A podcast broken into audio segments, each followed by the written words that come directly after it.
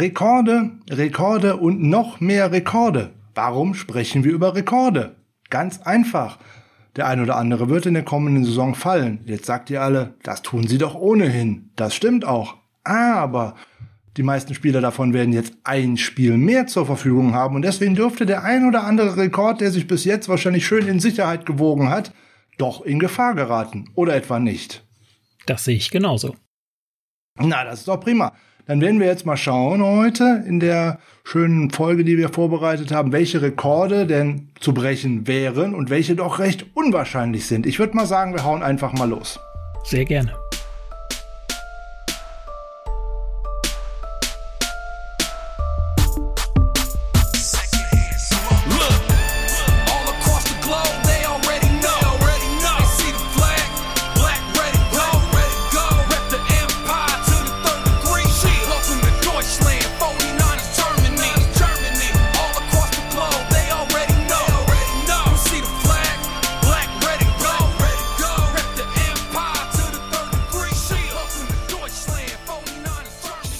Es ist Dienstag, Dienstag der 20.07. und Dienstag ist natürlich Niners Huddle Zeit.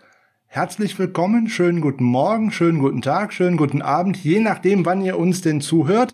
Ihr habt es schon wieder erfasst. Frank macht die Begrüßung, bedeutet, Sascha fehlt uns noch diese Woche. Nächste Woche sollte er wieder mit an Bord sein. Ich bin sehr zuversichtlich, dass ich auch dann die Moderatorenrolle wieder abgeben kann und mich auf diesen ganzen Stuss, den ich sonst so erzähle, einfach konzentrieren kann. So möchte ich es jetzt hier auf gar keinen Fall versäumen, mich nochmals zu bedanken, dass Michael Klock, der Schöpfer der Downset Talk Football Bundesliga, der ohnehin gerade unheimlich viel zu tun hat, weil inzwischen sind sie schon bei weit über 1000 Anmeldungen, wenn ich es richtig verfolgt habe, dass er trotzdem jetzt zum dritten Mal in den letzten drei Wochen die Zeit findet, um wieder bei uns im Niners Huddle als Stargast sozusagen dabei sein zu können. Ja, vielen Dank für diese Ankündigung und ich freue mich sehr, wieder da zu sein. Ja, ich freue mich auf die Folge. Sehr schön. Also mit den 1000 Anmeldungen, ich habe es richtig ähm, auf Twitter verfolgt. Ich war nicht so viel in den sozialen Medien unterwegs wegen Hochwasser und Co. in den letzten Tagen, aber die 1000 Stimmen, oder? Die 1000 Stimmen, es waren, glaube ich, als ich heute das letzte Mal geguckt habe, 1082, genau. Meine Güte, das ist aber der Anmeldezeitraum, der ist ja noch so ein bisschen und ich glaube, ihr hattet eine Begrenzung. Also im Zweifelsfalle Werbetrommel jetzt. Ja, die Anmeldung ist noch möglich ähm, bis Sonntag, 24 Uhr www.downsettalk.de Fantasy-Bundesliga. Da kann man sich anmelden und ja, wir haben eine Teilnehmerbegrenzung von 1404 Spielern uns gesetzt. Ähm, ja, ich bin mal gespannt, ob wir sie benötigen oder nicht. Genau. Aber wer mitspielen möchte, kann das natürlich sehr, sehr gerne tun. Da müssen wir natürlich noch den Hinweis loswerden, wer dort mitspielen möchte. Zum einen ein bisschen Fantasy-affin sein, ist natürlich ganz wichtig. Aber auch die andere Voraussetzung, die dabei ist, ihr müsst Supporter von Downset Talk sein. Das ist vollkommen richtig. Das ist möglich ab zwei Dollar im Monat. Und ja, wer das möchte, kann natürlich nicht nur Fantasy Football spielen, sondern kann auch Downset Talk supporten, äh, Bonusfolgen, die dort regelmäßig ähm, erscheinen, hören. Das kennt ihr ja hier aus dem Niners Handel im Grunde nicht anders, ähm, dass ihr halt auch fort weitere Vorteile dadurch habt, wenn ihr Supporter seid. Auf jeden Fall. Und äh, wenn ihr euch fragt, warum wir ohnehin immer so viel Werbung für Downset Talk machen, ja, zum einen, weil äh, wir natürlich auch äh, Fans von diesem Podcast sind und weil wir uns auch immer freuen, dass uns die äh, eigentlichen Mitglieder von Downset Talk auch immer wieder gerne als Gäste hier ähm, beehren. So freuen wir uns auch dann in den kommenden Wochen, dass äh, Adrian und auch Christoph wieder einmal bei uns sein werden. Jan wird wieder bei uns sein. Naja, und Michael ist ja, ich will jetzt nicht sagen ständig bei uns, aber das, mich freut es total. Deswegen, ähm, Downside Talk gehört natürlich auch immer mit dazu und ist natürlich auch in gewissem Grade eine, ein Vorbild. Das kann man, glaube ich, so sagen. Und ähm, da du gerade so schön Supporter sagst und wir gerade mitten im Werbeblock sind, dann kann ich das ja bei uns auch nochmal eben schnell machen. Uns könnt ihr natürlich auch unterstützen. Auf Patreon findet ihr die 49ers Germany, darunter auch das Niners Huddle und auch da gibt's wieder verschiedene Kategorien, in denen man uns unterstützen kann. Ähm, da sind wir jetzt inzwischen auch schon bei einer beachtlichen äh, Anzahl an Unterstützern. Da freuen wir uns auch sehr drüber. Das macht auch sehr viel möglich und dafür vielen, vielen Dank an euch. Ihr seid in den letzten Wochen, was Bonusfolgen und dergleichen angelangt, ein bisschen zu kurz gekommen, aber das wird sich jetzt wieder ändern. Da habe ich nämlich auch den Michael noch für mit auf dem Schirm. Da weiß der noch gar nichts von, von seinem Glück. Aber ich glaube, wenn ich dann nett bitte, macht er zum einen bestimmt die ein oder andere Fantasy-Folge mit mir. Sehr gerne, auf jeden Fall. Und wir sprechen ja heute über Rekorde, Rekorde, Rekorde. Die sind diesmal bezogen auf die Regular Season. Da bietet sich fast an, noch eine kleine Bonusfolge dazu zu machen, jetzt irgendwann in den nächsten Wochen, dass man sich mal Rekorde für die Postseason anschaut, oder? Ja, das ist eine sehr gute Idee. Und ich kann übrigens als, da ich ja selbst Supporter von euch bin, kann ich das auch nur sehr, sehr gut weiterempfehlen. Ja, prima. Wunderbar würde ich doch fast sagen, Ende Werbeblock hier, oder? Haben wir noch was zu bewerben? Außer die 49ers Germany natürlich, keine Frage. Wenn ihr uns, wenn ihr gerne in den großen Fanclub äh, wollt, macht das über die Homepage 49ersgermany.de, geht mal auf Mitglied werden, kleinen Fragebogen ausfüllen und dann meldet sich der Alex Waldmann, der uns so eloquent hier in der 100. Folge mit äh, zahlreichen Gratulanten, ja unter anderem auch Michael und äh, den Rest von Downset Talk hier untergebracht hatte. Von daher geht das ganz easy. Ansonsten besucht uns auf unserer Facebook-Seite. Da klickt ihr einfach auch auf Mitglied werden und ähm, dann meldet sich überraschenderweise auch wieder wer, ähm, Alex. Und ansonsten schreibt über das Niners Huddle, schreibt über 49ers Germany, schreibt mich privat an. Im Zweifelsfalle kriegen wir das alles in die richtigen Bahnen gelenkt und dann gehört ihr bald dazu.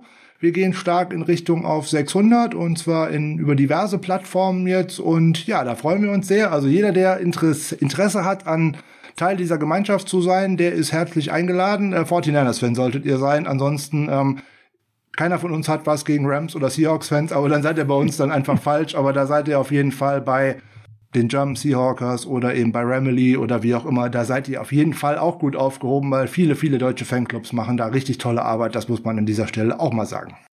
Genau, und auch euren Fanclub kann ich als Mitglied wärmstens empfehlen. Ach meine Güte, das ist ja wieder die ultimative Lobhudelei. Das müssen wir jetzt hier öfter mal erwähnen. Das gehört mir nämlich richtig gut. Und ähm, dann würde ich sagen, wir steigen doch einfach mal in den Newsblock ein, der eigentlich nicht so gute Neuigkeiten mit sich bringt. Es geht zwar jetzt nicht unbedingt direkt um einen Spieler der 49ers, aber zumindest um einen ehemaligen Spieler der 49ers. Und ich habe lange überlegt, ob ich für unsere Homepage dazu überhaupt etwas schreiben soll und auch, ob wir es hier heute Thema machen sollen. Aber wenn ich mir die Berichterstattung in den amerikanischen, aber auch in den deutschen Medien und insbesondere in den führenden deutschen Football-Medien zu diesem Thema ankaue, äh, anschaue, dann überkommt mich auf Deutsch gesagt das blanke Kotzen. Und ähm, normalerweise sage ich das nicht so deutlich, aber ich finde es einfach unverschämt, wie sich da gerade eine führende Football-Plattform mit drei Buchstaben.de in diesem Falle in den letzten Tagen wieder präsentiert hat. Unreflektiert, uninformiert, katastrophal dargebracht. Und es geht überhaupt nicht um diesen Fall. Also so werden wir das hier nicht machen. Wir werden das Pferd mal anders aufzäumen, nämlich mal ohne, dass wir da irgendwo eine Wertung mit reinbringen, weil keiner von uns war mit dabei. Und wir machen das hier auch nicht für Clickbaiting und was weiß ich nicht und dass sich Leute in die Haare kriegen. Und ich möchte auch nicht Richard Sherman, denn um den geht's ja nur jetzt, in eine Ecke hier stellen, sondern wir wollen jetzt einfach mal aufdröseln, was ist denn da eigentlich passiert wie kam es dazu? Was sind die Folgen und wie geht's in den nächsten Wochen weiter? So, was ist passiert in den letzten Wochen? Ja, im Endeffekt Sorgen und Aufregung in den letzten Tagen und ähm, ja, Richard Sherman hat sich jetzt zuletzt öffentlich entschuldigt. Ähm, das kann ich gerne auch einmal äh, vortragen für alle, die diesen Tweet eben nicht äh, gelesen haben. Der lautet dann wie folgt. Ich bin zutiefst reumütig über meine Handlungen am Dienstagabend. Ich habe mich in einer Weise verhalten, auf die ich nicht stolz bin. In den letzten Monaten habe ich mit einigen persönlichen Herausforderungen zu kämpfen gehabt, aber das ist keine Entschuldigung für mein Verhalten. Die Wichtigkeit von mentaler und emotionaler Gesundheit ist extrem wichtig und ich gelobe mir die Hilfe zu holen, die ich brauche. Ich bin allen Menschen dankbar, die mir und meiner Familie ihre Unterstützung zugesagt haben, auch unserer Gemeinde hier in Seattle. Ich bin dankbar, dass ich eine so tolle Frau, Familie und ein Unterstützungssystem habe, auf das ich mich in dieser Zeit stützen kann. Das hat er über seine Social Media Accounts ähm, verbreitet. Und jetzt müssten wir einmal kurz darüber sprechen, was ist denn eigentlich passiert? Weil so wie es in diversen amerikanischen Medien recht reißerisch dargestellt wurde, genauso wie in den deutschen Medien, kommt das, glaube ich, alles nicht gut rüber. Wir machen doch einfach mal eine normale Tatsachenaufnahme, oder? Ja, das ist auf jeden Fall immer der richtige Weg. Man sollte es wirklich nüchtern betrachten und äh, sich angucken, was da gewesen ist. Und ja, für Reißereien sind andere zuständig, wobei das, da gebe ich dir vollkommen recht, in diesem Fall völlig fehl am Platze war. So, also was ist passiert? Letzte Woche Dienstag abends ist er festgenommen worden.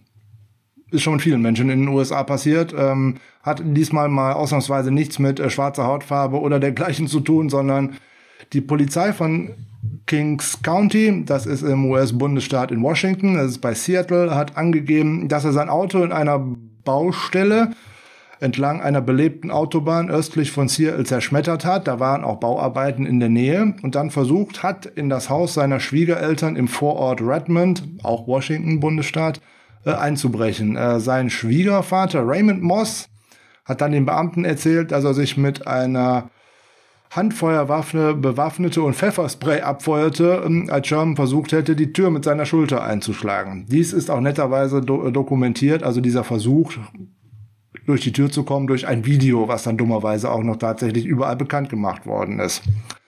Die Polizeibeamten äh, haben dann Richard Sherman verhaftet. Sie waren äh, wohl wegen äh, Größe und Stärke und einer gewissen Streitlustigkeit von ihm auch äh, recht vorsichtig bei dieser ganzen Nummer. Bei der ähm, Verhaftung, so kann man das zumindest der Ermittlungsakte entnehmen, äh, hätte er schwere Stimmungsschwankungen und eine undeutliche Sprache gezeigt, hätte blutunterlaufene, tränende Augen gehabt und äh, naja, den Geruch von Rauschmitteln hätte man deutlich wahrnehmen können. Gut, Sherman sagte den Behörden, äh, dass er äh, verärgert wäre, dass seine Kinder ihm vorenthalten würden und ähm, ja, nachdem er sich angeblich der Verhaftung äh, widersetzt hat, hat er sich dann ähm, tatsächlich in Gewahrsam nehmen lassen, ist dabei netterweise noch von einem Polizeihund gebissen worden, äh, worauf er auch im Krankenhaus hin behandelt werden musste. Dort soll er sehr höflich und kooperativ gewesen sein.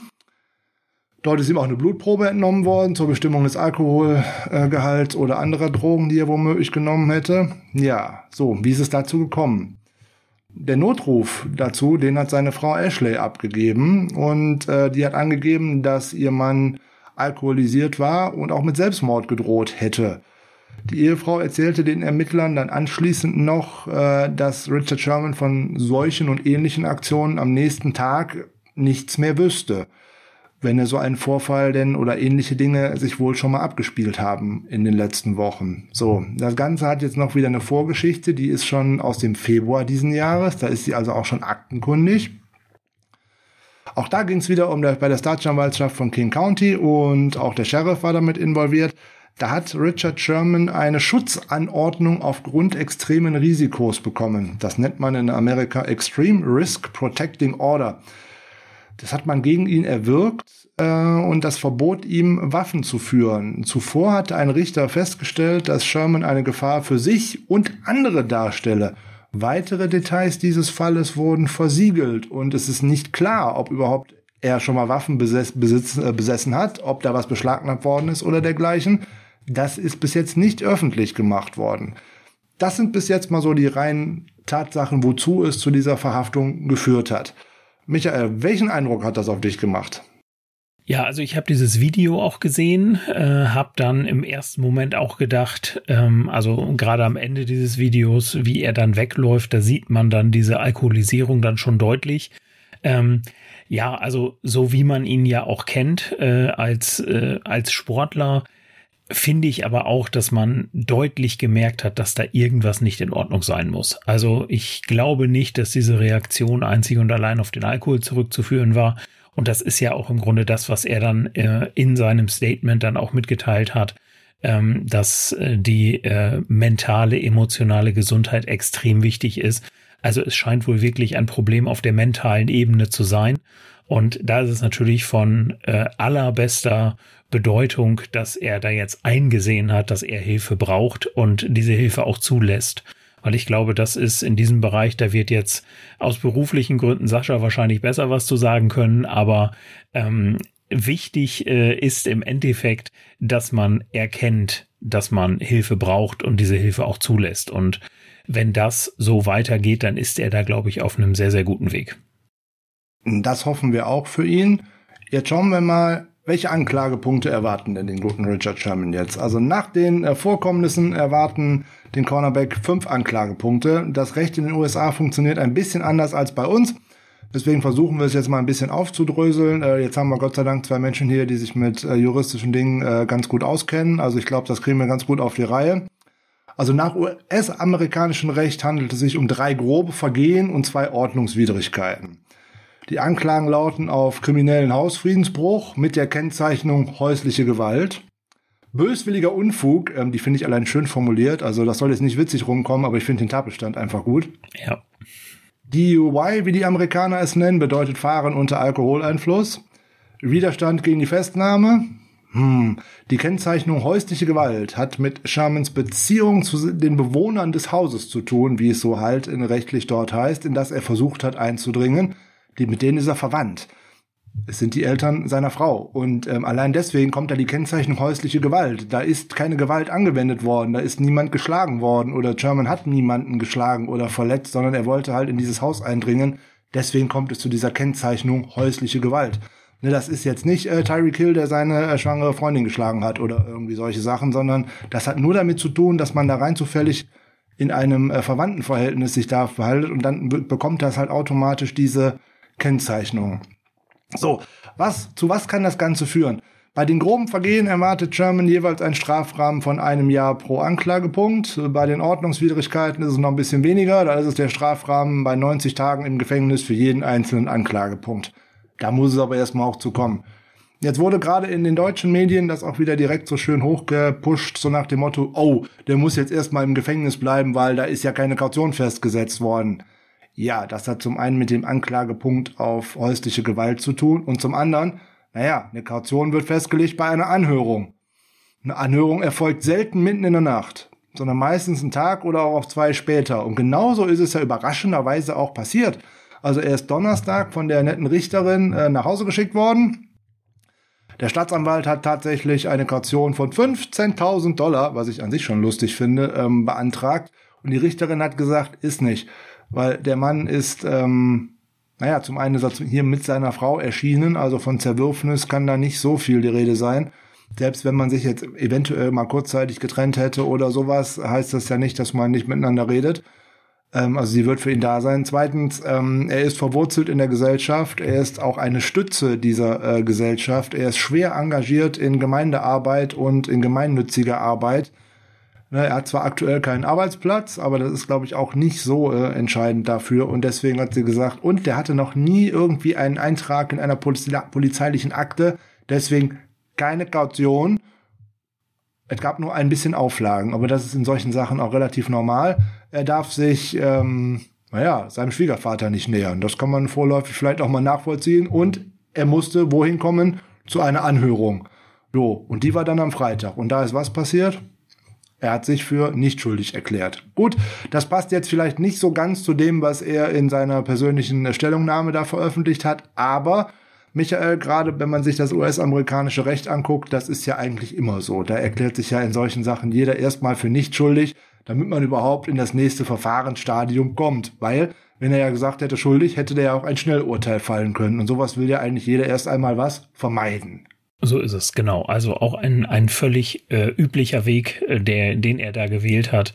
Und ähm, ja, wie gesagt, er, er darf zusätzlich dazu, dass er zu seinem Schwiegervater keinen Kontakt aufnehmen darf, ähm, wurde es ihm auch verboten, äh, Alkohol oder nicht, Verschweigungs, äh, nicht verschreibungspflichtige Medikamente zu konsumieren und er darf halt keine Waffe besitzen. Das ist natürlich wieder was, was hier für uns in Deutschland, dann fragt man sich, hä, wieso, aber der Waffenbesitz in den USA ist ja nun tatsächlich ein bisschen was anderes, aber das wurde ihm jetzt auch verboten. Und ähm, ja, ich sag mal so, wenn, wenn ihm nur diese Auflagen gemacht werden, dann spricht schon vieles dafür, dass man tatsächlich davon ausgeht, da droht jetzt keine Fluchtgefahr in irgendeiner Art und Weise oder ähm, er wird dann nicht zu den weiteren Terminen erscheinen. Da geht man offensichtlich fest von aus, dass er das tun wird. So, und im Endeffekt erreicht dadurch dieses Verfahren, dem man sich jetzt stellen muss, das nächste Stadium, nämlich eine tatsächlich, dass am 13. August dann die sogenannte Vorverhandlung in den USA startet. So.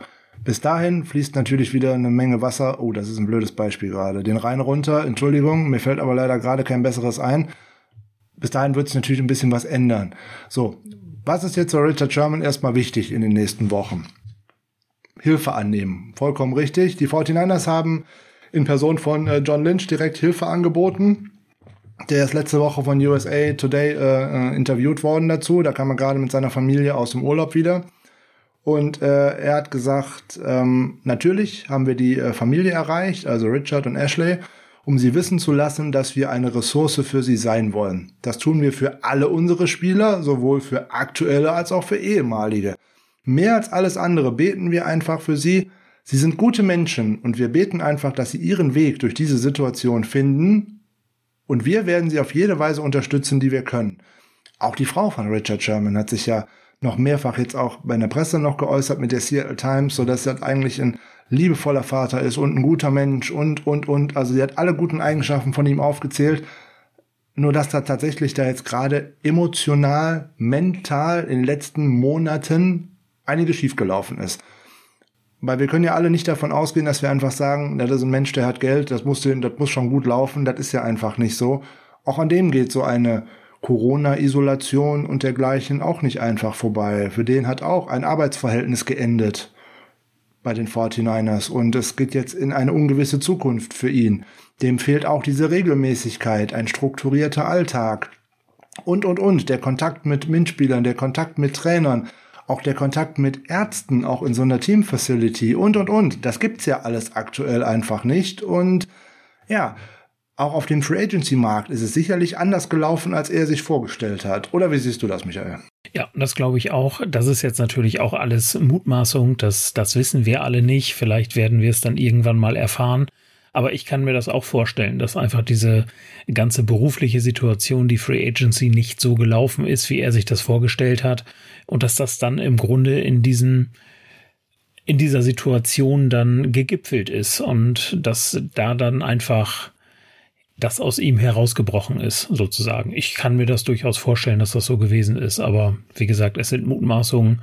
Ähm, ich hoffe, dass er sich zu dieser Situation mal später, wenn er die Sache dann hinter sich gebracht hat, äußern wird, ähm, weil ich glaube, dass das auch für das Verständnis und die Akzeptanz äh, dieser psychischen Erkrankungen halt eine ganz wichtige Rolle ist, dass es halt, sag mal, Stars in der NFL gibt, die offen sagen, ich hatte da ein Problem und ich habe dieses Problem auf die und die Weise äh, beseitigen können. Ich glaube, dass das ganz wichtig ist. Denke ich auch. Auch da ist eine Vorreiterrolle auch für die Gesellschaft einfach wichtig, weil gerade mentale und emotionale Probleme ja gerne noch äh, kleingeredet werden und so an den Rand geschoben werden, so nach dem Motto, stell dich nicht so an. Ne, nur weil ein Mensch äh, groß und ist und breite Schultern hat und vielleicht äh, auch immer bei der Arbeit erscheint, heißt das ja noch lange nicht, dass es dem mental gut geht. Also äh, diese ganzen Dinge, die da passieren, die werden auch in unserer Gesellschaft, nicht nur in den USA, sondern auch hier bei uns noch gerne in eine Ecke gedrängt, in die sie einfach nicht hingehört. Und ähm, es wird immer so verharmlost, obwohl man gar nicht weiß, du, man sieht ja jedem Menschen nur vor dem Kopf, wie man immer so schön sagt. Du weißt ja tatsächlich nicht, was sich dahinter verbirgt und ob es dem gut geht oder schlecht geht. Und nur weil nicht jeder die ganze Zeit klagt und äh, die ganze Welt an, an seinen persönlichen Problemen teilhaben lässt, heißt es ja nicht, dass es die nicht gibt. So ist es. Was allerdings jetzt für Richard Sherman definitiv ein Problem ist, ist die Anklageerhebung und die ohnehin dieses ganze Verfahren, weil er war ja in den letzten Wochen oder er ist ja auch in den letzten Wochen immer wieder mit den 49ers oder auch mit den Seahawks in Verbindung gebracht worden, dass er dort wieder einen Vertrag unterschreiben könnte. Und er hat ja selber gesagt, er wartet auf die richtige Situation. Er möchte äh, zu einem Team gehen, was ähm, ein Contender ist, was womöglich um den Titel mitspielen kann, also was zumindest gute Aussichten hätte, darauf mitzuspielen. Und da ist er jetzt in einer Lage, die wirklich nicht gut für ihn ist, weil wenn man als Free Agent nicht direkt am Anfang einen schön gut dotierten Vertrag bekommt, dann sieht das eigentlich erstmal schlecht aus, da muss man lange warten. So und ähm, bei ihm wäre es jetzt ohne diese Vorfälle wahrscheinlich darauf hinausgelaufen, dass er bis zum Training Camp oder auch während der Training Camps noch abwartet und dann schaut, welche Situation sich dann auch durch die eine oder andere Verletzung ähm, doch schon ergeben könnte. Oder dass ein Team sieht, dass ein Rookie oder ein anderer Neuzugang, den man geholt hat, im Training Camp nicht so hätte überzeugen können, dass man dann einen Veteran dort direkt hineinwerfen könnte. Das Problem, was sich jetzt für Richard Sherman stellt, ist folgendes. Die NFL müsste sich mal äußern, ob ihm denn eine Sperre droht. Wir kennen ja alle die berüchtigte Commissioners Exempt List und eigentlich diese recht schwammigen Formulierungen und Regularien, wer denn da drauf kommt oder nicht. Denken wir mal zwei Jahre zurück. Nein, ich möchte nicht die beiden Fälle vergleichen, um Gottes Willen. Antonio Brown und Richard Sherman sind zwei völlig unterschiedliche Paar Schuhe. Abgesehen davon, dass beide ein mentales Problem haben aktuell, beziehungsweise vor zwei Jahren. Das äh, mag ich hingehen, aber der hat ganz andere Dinge auf dem Kerbholz.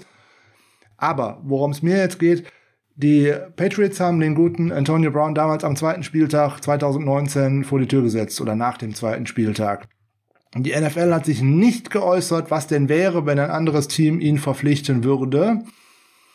Daraufhin hat auch keiner dieses Eisen angefasst. Im Endeffekt ist daraus sozusagen eine 14 Wochen Sperre geworden, unbezahlt. Weil niemand hat ihn in der ganzen Saison tatsächlich unter Vertrag genommen. Die Buccaneers haben es 2020 gemacht und es gab fast keine Sperre. Ich glaube, es war ein Spiel auf zwei, was er äh, nicht teilnehmen durfte.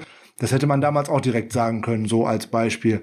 Warum äh, finde ich das jetzt äh, interessant oder nicht interessant? Ähm, ich habe vorhin schon mal gesagt, was dem guten Richard Sherman helfen könnte, wäre eine Struktur. Eine Struktur bekäme er durch Trainingsmöglichkeiten bei einem Team, durch Betreuung bei einem Team, durch Coaches, die ihm an der Seite stehen, durch ein Umfeld, was er kennt. Das dürfte ihm in einer solchen Situation höchstwahrscheinlich helfen. Ich kann mir im Moment nur schwer vorstellen, dass irgendein NFL-Team bereit ist, äh, ihn unter Vertrag zu nehmen, weil man einfach nicht weiß, wie reagiert die NFL. Na, ich sage jetzt, ich verpflichte diesen Veteran jetzt, gebe ihm auch ein bestimmtes Gehalt. Nachher muss ich dem ein Gehalt bezahlen, ohne dass ich ihn einsetzen kann. Das wäre schon doof. Also für alle Beteiligten natürlich. So, und solange diese Sache schon im Unklaren ist, wird dieses heiße Eisen niemand anfassen. Wenn sich jetzt die NFL mal schnell auf irgendetwas einigen könnte, um zu sagen, hey, da ist im Endeffekt nichts passiert, wir warten jetzt ab, aber wir möchten diesen Spieler unterstützen. Ne? Da ist niemand verletzt worden, der hat niemandem Geld unterschlagen und und und, was wir von diversen Spielern in den letzten Jahren immer schon mal gehört haben der hat niemanden geschlagen, der hat auf niemanden geschossen, der hat keine äh, leistungssteigernden Substanzen genommen. Der kriegt jetzt sozusagen mal die gelbe Karte. Wenn den einer unter Vertrag nimmt, erwartet den erstmal keine Sperre. Es sei denn, es kommen schlimmere Sachen raus, da müssen wir neu reden, aber nach aktuellem Stand erwartet den keine Sperre. Das wäre ein Schritt, der aus meiner Sicht äh, Richard Sherman richtig helfen könnte. Ja, das sehe ich genauso, weil gerade das, was du schon gesagt hattest, und ich finde es für ihn und gerade auch für diese mentale Gesundheit auch unheimlich wichtig, dass er in eine feste Struktur kommt. Und das hat er nun mal im Training Camp, äh, im Team. Da gibt's feste Abläufe, wie so ein Tag einer Mannschaft aussieht. Und das hilft ihm, weil er dann halt sozusagen nicht die Zeit hat, sich über andere Sachen Gedanken zu machen, die ihn in seinem Leben gerade noch beschäftigen. Und äh, da, da würde ich es mir natürlich auch wünschen, wenn die NFL hier da ein offenes Wort sprechen würde und sagen, das und das wird passieren, wenn ihr ihn unter Vertrag nehmt. Das ist ja im Grunde genau die gleiche Situation äh, wie mit Will Fuller, der jetzt gerade nach Miami gewechselt ist. Da weiß man genau, der wird am Anfang des Jahres zwei Jahre spielen und trotzdem hat sich Miami bereit, äh, zwei äh, Spieltage nicht spielen. Ähm, und trotzdem hat sich Miami bereit erklärt, ähm, ihn halt zu signen. Und ich glaube, wenn man wüsste, dass Richard Sherman die ersten eins, zwei, drei, vier Spiele nicht äh, spielen wird, dann würde sich auch ein Team finden, was ihn dann entsprechend verpflichtet und natürlich auch, was die Gehaltszahlung angeht, dann entsprechende Vorkehrungen treffen könnte und entsprechende Vereinbarungen mit ihm treffen könnte. Aber ich glaube, dass es halt für ihn unheimlich wichtig ist, wenn, dass er diese Struktur jetzt bekommt. Und die wird er in der in Anführungszeichen Arbeitslosigkeit leider nicht finden. Darum finde ich es auch wichtig, dass er jetzt ein Team findet. Ja, finde ich genau richtig. Und äh, liebe NFL, bitte schafft mal klare Verhältnisse. Wie du schon sagtest, egal um welche Sperre es sich handelt, aber schafft mal in Anführungszeichen klare Rahmenbedingungen, dass Teams auch wissen, worauf sie sich einlassen können und wo auch so ein Spieler sich darauf einlassen kann, weil der braucht eine Perspektive gerade. Die Perspektive der Unwissenheit ist genau das, was sein Hirn jetzt gerade nicht braucht. Dann arbeitet es nämlich genau in die falsche Richtung. So, jetzt hoffen wir, dass er sich die richtigen Ärzte und die richtigen Hilfe holt und dass er hoffentlich Hilfe wahrscheinlich auch von den äh, Seattle Seahawks äh, annimmt, von den 49ers annimmt, das ist kein, kein dummer Mensch oder kein, kein Außenseiter in den USA, nur um das nochmal in das richtige Bild zu rücken. Richard Sherman ist ein Spieler, ein hochintelligenter Spieler. Der war einer der besten seines Highschool-Jahrgangs. Der hat als zweitbester seines Jahrgangs in Stanford, einer sehr, sehr, äh, einer sehr, sehr renommierten Universität in den USA abgeschlossen. Ne? Das ist Top 5 in den USA mindestens. Und da überhaupt so einen Abschluss zu machen, ist schon äh, à la Bonheur. Und wie gesagt, er war der zweitbeste seines Jahrgangs. Der ist tief verwurzelt in Gemeindearbeit, der war in, auch in der NFL in die, für diverse Preise immer mal wieder nominiert und ist ausgezeichnet worden als aktiver Spieler für die Community und was weiß ich nicht. Da läuft tatsächlich aktuell in seinem Privatleben etwas schief. Der braucht jetzt Hilfe, die soll er sich bitte holen. Und dann soll auch bitte nicht die Presse so über so einen Menschen äh, so herfallen, weil die, das drückt den natürlich auch in die völlig falsche Richtung. Weil egal welche Zeitung der jetzt gerade aufschlägt oder welches Internetportal der gerade öffnet, da wird ja im Endeffekt nur eine Schmutz- und Hetzkampagne über diesen Menschen ausge, ausgebreitet. Ähm, jetzt noch ein Wort zur amerikanischen Polizei und äh, zur amerikanischen Staatsanwaltschaften. Ich finde es aus deutscher Sicht, wir sind ja immer sehr auf Datenschutz und dergleichen, da reiten wir vielleicht hier und da auch ein bisschen zu sehr drauf rum, aber dass wenn ich auf die Seite vom King County äh, gehe, dass ich mir die beiden 911-Calls anhören kann, die da geführt worden sind. Das finde ich schon bodenlos. Dass mir dort auch direkt noch dieses Ermittlungsvideo von der, ich glaube, es ist eine Kamera von, ähm, Außenkamera vom Haus von den Shermans äh, Schwiegereltern oder so, die das gefilmt hat, anschauen kann. Bodenlos, tut mir leid. Und jetzt kommt noch das Allerbeste die 28-seitige Fallakte bis auf, bis auf ein paar Schwärzungen, die kann ich mir da direkt durchlesen. Also tut mir leid, dafür fehlt mir jegliches Verständnis und ähm, auch gerade mit einer deutschen Rechtsauffassung ist das einfach nicht in Einklang zu bringen. Nein, das fiel mir auch wirklich schwer, als du mir das in Vorbereitung für diese Sendung äh, da zugänglich gemacht hast, als du mir das geschickt hast, habe ich mir auch erst gedacht, wen kennt Frank denn wohl in King Country, äh, Country dass er da ähm, an, an diese äh, nee, an diese Unterlagen kommt und es ist äh, tatsächlich, das kann man sich hier echt nicht vorstellen, ähm, dass, dass sowas möglich ist. Ja, bin ich ganz bei dir. Ja, also Richard Sherman, bist vielleicht kein 49er mehr, aber ähm, hast sehr gute Leistungen bei uns gebracht und hier interessiert uns tatsächlich jetzt erstmal, wie es mit dem Menschen Richard Sherman weitergeht. Wir drücken dir die Daumen und hoffen, dass wir dich bald wieder auf einem NFL-Feld wiedersehen, egal in welchem Trikot und hoffen, dass du deine persönlichen Probleme bewältigen kannst. Definitiv, da kann ich mich nur anschließen. Jo, dann wechseln wir noch zu einer anderen News. Ist auch nicht gerade so direkt 49ers relevant, aber er war zumindest auch mal ein Spieler der 49ers. Ted Ginn Jr. tritt zurück. Er macht Schluss nach 14 Jahren aus eigenem Entschluss was ich grundsätzlich auch immer gut finde. Und ähm, der eine oder andere übertreibt es ja und bleibt ja noch viel zu lange irgendwo im Geschäft und äh, ruiniert sich da auch ein bisschen seinen Ruf. Er tut's jetzt nicht. Boah, was soll man sagen, ne? Er hat's mal von einem reinen Sprinter mehr oder weniger in, zu einem Division One Stipendium gebracht.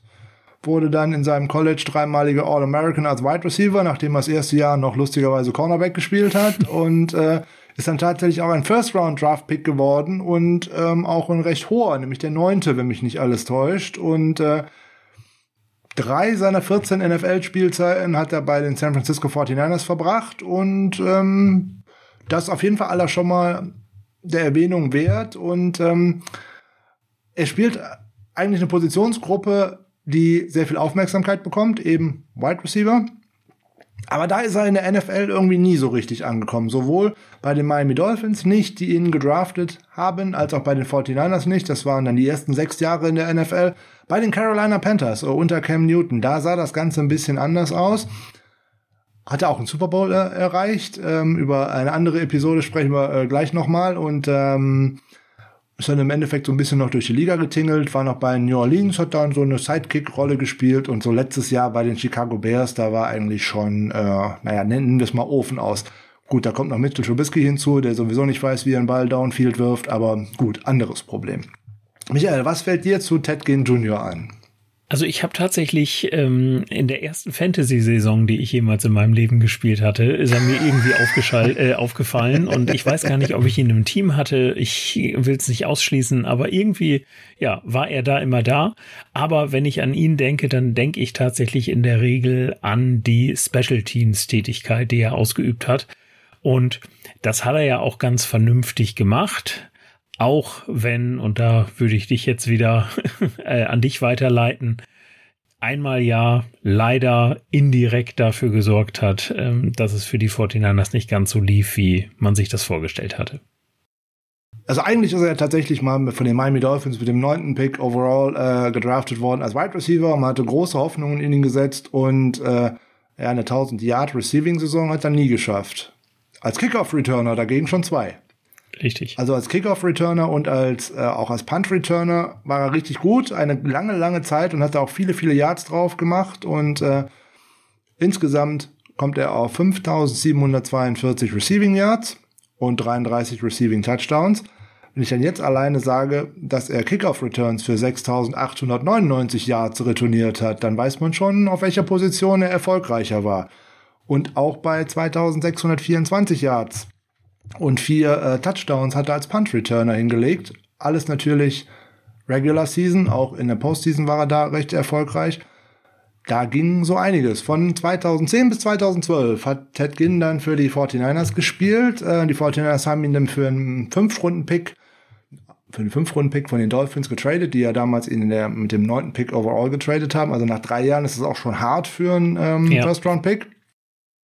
Bei den 49ers kam der auch als Wide Receiver irgendwie nicht so wirklich äh, zum Zuge. Produktiv eine Saison äh, 220 Yards, also das ist ja, ähm, naja, Richie James Niveau. Äh, nein, das ist, äh, das ist gemein, weil wenn der so gut Special Teams spielen könnte wie äh, Ted Ginn, würde ich nicht immer so über ihn herziehen.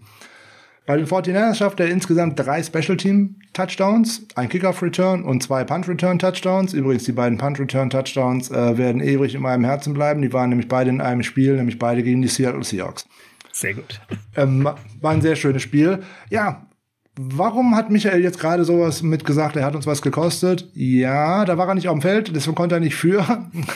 Darum sagte ich indirekt, genau. In der Saison 2011 äh, hat er sich äh, relativ zum Saisonschluss verletzt, war da auch der Kick- und Punt-Returner. Der ein oder andere der Älteren unter uns wird sich erinnern, so wie ich äh, leider, weil das fällt mir immer direkt ein, wenn ich an Ted Ginn denke, weil dann fällt mir ein zweiter Name ein, nämlich Kyle Williams. Ich spreche ihn mal gar nicht so laut aus. Ähm, was hat der Gute gemacht? Ja, im NFC Championship Game gegen die New York Giants hat er es doch tatsächlich geschafft, zwei Punts zu muffen bzw. zu fummeln und einen davon in der Overtime netterweise, wo dann die Giants an der 24-Yard-Linie der 49ers an den Ball kamen, ähm, dann ein Field Goal gekickt haben und wer in den Super Bowl eingezogen ist und ihn anschließend auch gewonnen hat? Richtig, die New York Giants. Ja, tief durchatmen. Ähm, Ted Ginn hatte sogar als einer der ein Spieler der 49ers mal einen Ball in dem Super Bowl in den Händen, nämlich äh, ein bisschen später gegen die Baltimore Ravens hat er beim letzten Play den Ball in der Hand gehabt. Da wollte man noch irgendwie mit einem Special Teams Play oder dergleichen irgendwie was erreichen, aber er war dann der letzte Spieler, der den Ball in der Hand hatte und als die 49ers gegen die Baltimore Ravens mit 31 zu 34 unterlagen. Ted Ginn, wie Michael richtig gesagt hat, eigentlich ähm, ja, auch eine schöne Überleitung in unsere eigentlichen Hauptteil der Folge. Rekorde, Rekorde, Rekorde. Denn tatsächlich, auch er hat es in die Rekordbücher der 49ers geschafft, nämlich als Special Teamer. Weil All-Time Leaders in Punt Returns bei den 49ers, da ist Ted Ginn interessanterweise, obwohl er es nur drei Spielzeiten gemacht hat, auf Platz drei All-Time. Muss man auch erstmal hinbekommen. Ähm, Davor ist ein gewisser Manfred Moore, das ist schon lange her, 1974, 75, und ein Jim Carson, das ist noch viel länger her, das war 1950 bis 54. Und auch bei den Punt Return äh, Average in der Single Season ist er auch mal auf Platz 3 äh, gelandet. Da sind auch äh, nur Jungs vor ihm, die man nicht so wirklich kennt. Ein Jimmy Williams, da musste ich auch nachgucken. Und Hugh McElhenney, da sagt mir wenigstens der Name noch was, aber live spielen habe ich den auch nicht gesehen. Ja, ich glaube, das ist auch so ein bisschen dann das Problem mit den Special-Teamern. Du hast es ja gerade schon gesagt, das ist auch das, was mir aufgefallen ist. Da schafft es jemand wirklich in seiner ersten und in seiner dritten Saison bei den Dolphins jeweils mehr als 1000 ähm, Rece oder beziehungsweise Return Yards, Return Yards. Äh, genau mhm. zu erzielen und ist ein Erstrunden-Pick und wird dann für einen Fünftrunden-Pick weggegeben. Ne? Also was das für ein Wertverlust sozusagen ist oder wie wenig wert dann tatsächlich so ein Special Team Spieler ist, ist schon immens, ja. Allerdings, allerdings. Deswegen ist er jetzt auf jeden Fall, auf jeden Fall schon mal in den 49ers Recordbooks äh, vertreten und ähm, wir machen dann jetzt sozusagen mal den Übergang in Rekorde, Rekorde, Rekorde in den Hauptteil. Warum fanden wir das so spannend? Ja, es kommt ein 17. Saisonspiel hinzu und wir haben in den letzten ein, zwei Jahren hier und da schon mal gesehen, dass ein 49ers äh, Teamrekord gewackelt hat, sogar Teamrekorde von Jerry Rice gewackelt haben und das unter anderem seinen Rookie-Rekord an äh, Receiving Yards zum Beispiel Debo Samuel fast geknackt hätte. Brandon Ayuk letzte Saison hätte ihn gut erreichen können, wenn da nicht gerade die äh, beiden Covid-Spiele dabei gewesen sind, die er äh, verpasst hat oder auch ohnehin im Quarterback-Play ein bisschen gelegen haben könnte und, und, und. Und so kommt halt einiges zusammen. So, wir sprechen immer über äh, Joe Montana, Steve Young und was weiß ich nicht, wer da alles schön den Ball an das Center für uns in Empfang genommen hat und diversen Spielern zugeworfen hat. Aber dann sprechen wir auch tatsächlich über Single Season Passing Record. Das ist Jeff Garcia. So, und auf dem, zwei, auf dem zweiten Rang liegt aus 2019 Jimmy Garoppolo. Also da hat auch nicht viel gefehlt, dass er diesen Rekord hätte brechen können. Und deswegen ist das eigentlich auch schon eine richtig schöne Einstiegskategorie. Wir sprechen heute über Rekorde, die vielleicht jetzt mit 17 Saisonspielen, ist ja schließlich eins mehr, gebrochen werden könnten und definitiv auch welche, die definitiv nicht gebrochen werden, weil das wäre ein Beispiel dafür, Ronnie Lott zum Beispiel hat in seiner Rookie-Season tatsächlich die unglaubliche Anzahl von 10 Interceptions gefangen. Ich möchte mal einen Spieler in der NFL sehen, der überhaupt mal 10 Interceptions fängt. Das kommt nicht so häufig vor. Und dann auch noch ein Rookie, wenn ich dann jetzt bei uns gucke, ich halte viel von Embry Thomas, aber auch nur, weil ich ein Michigan Wolverine bin und was meine Alma Mater ist. Ähm, aber zehn Interceptions kann ich mir im besten Willen nicht vorstellen. Und äh, wenn ich an Talanoa Hufanga denke, dann kann ich mir kaum eine vorstellen, wenn ich ganz ehrlich bin. Und äh, auch äh, der gute Diomodor Lenoir hat sich nicht unbedingt als Ballhawk erwiesen, als Spieler, der immer auf dem Platz steht und eine gute Verteidigung hat, aber nicht unbedingt als Ballhawk. Also von daher, ich glaube, der Rekord dürfte noch länger Bestand haben. Ja, das glaube ich auch, wobei sich natürlich jetzt die Frage stellt, versetzen wir uns mal zurück in das Jahr 1985. Wer hat damals am Anfang der Saison geglaubt, dass äh, Ronnie Lott es schaffen wird mit zehn Interceptions? Außer natürlich dir. Aber Frank, da warst du doch noch gar nicht geboren. Bitte, wann war ich noch nicht äh, geboren? Ich, ich wollte dich jetzt, ich wollte dir jetzt Honig um den Mund schmieren. ja, danke schön. Also äh, nett gemeint, aber da war ich äh, deutlich schon geboren. Also von daher, da bin ich schon fast auch in Richtung der weiterführenden Schule gegangen. Also von daher, das ist äh, ja äh, alles prima, ganz toll. Und ähm, Michael, womit sollen wir anfangen? Über was möchtest du gerne als erstes sprechen? Vielleicht bleiben wir doch ganz kurz, kurz noch da. Ich habe nämlich mir das mal angeguckt. Ich habe mal geschaut, äh, dieser Rekord von Ronnie Lott und Dave Baker hat es 1960 ja auch geschafft mit zehn äh, Interceptions. Das gesamte Backfield der 49ers hatte 2020 zwölf Interceptions. Nämlich zwei von Julian Taylor, zwei von Fred Warner und zwei von Jason Verrett. Ähm, das waren die mit, mit zwei und dann waren auch welche, die dabei, die, ein, die eine gefangen haben. Javon Kinlaw zum Beispiel. Hätte ich direkt noch eine Zwischenfrage. Wie viele Interceptions hatten denn die 49ers insgesamt, alle Spieler in der Saison 2018? Historischer Negativrekord in der NFL, das könnte ich direkt noch mal dazu sagen. Dann muss es ja, ich habe es jetzt nicht auf dem Schirm, aber dann schätze ich mal, dass es keine gewesen ist. Ah, nicht ganz. Zwei. Grandiose zwei und die waren nicht von einem Cornerback oder einem Safety. Äh, und da war nur äh, ein Safety. Anton Exum war dann noch, glaube ich, einer, der eine gefangen hat. Also es war eine grauenhafte Saison, was Interceptions anging, was natürlich sich im Jahr 2019 und auch in 2020 extrem geändert hat durch eine viel bessere Front. Aber das ist ex extremer Negativrekord. Es war die Einstellung des Negativrekords aus der Saison, ich glaube, es war 88, 89 von den Miami Dolphins, aber das war eine Streiksaison, die war viel kürzer. Okay, ja gut, das muss man natürlich auch immer berücksichtigen. Ähm, ja, also ich habe das auch relativ schnell abgeschlossen und habe auch mir aufgeschrieben, dass für mich nicht nachvollziehbar ist, wer denn in unserem Backfield jetzt der Ballhawk sein soll, der jetzt auf einmal anfängt, da ein Ei aus der, äh, ein Ei nach dem anderen aus der Luft zu pflücken. Also da, da sind wir uns, glaube ich, beide einig, dass das ein Rekord ist, der von den 49ers in diesem Jahr nicht geknackt wird. Da könnten wir vielleicht noch einmal kurz auf die All-Time-Liste setzen. Wer führt die All-Time-Liste Interceptions? Den Namen haben wir gerade schon genannt. Es ist Ronnie Lott mit 51.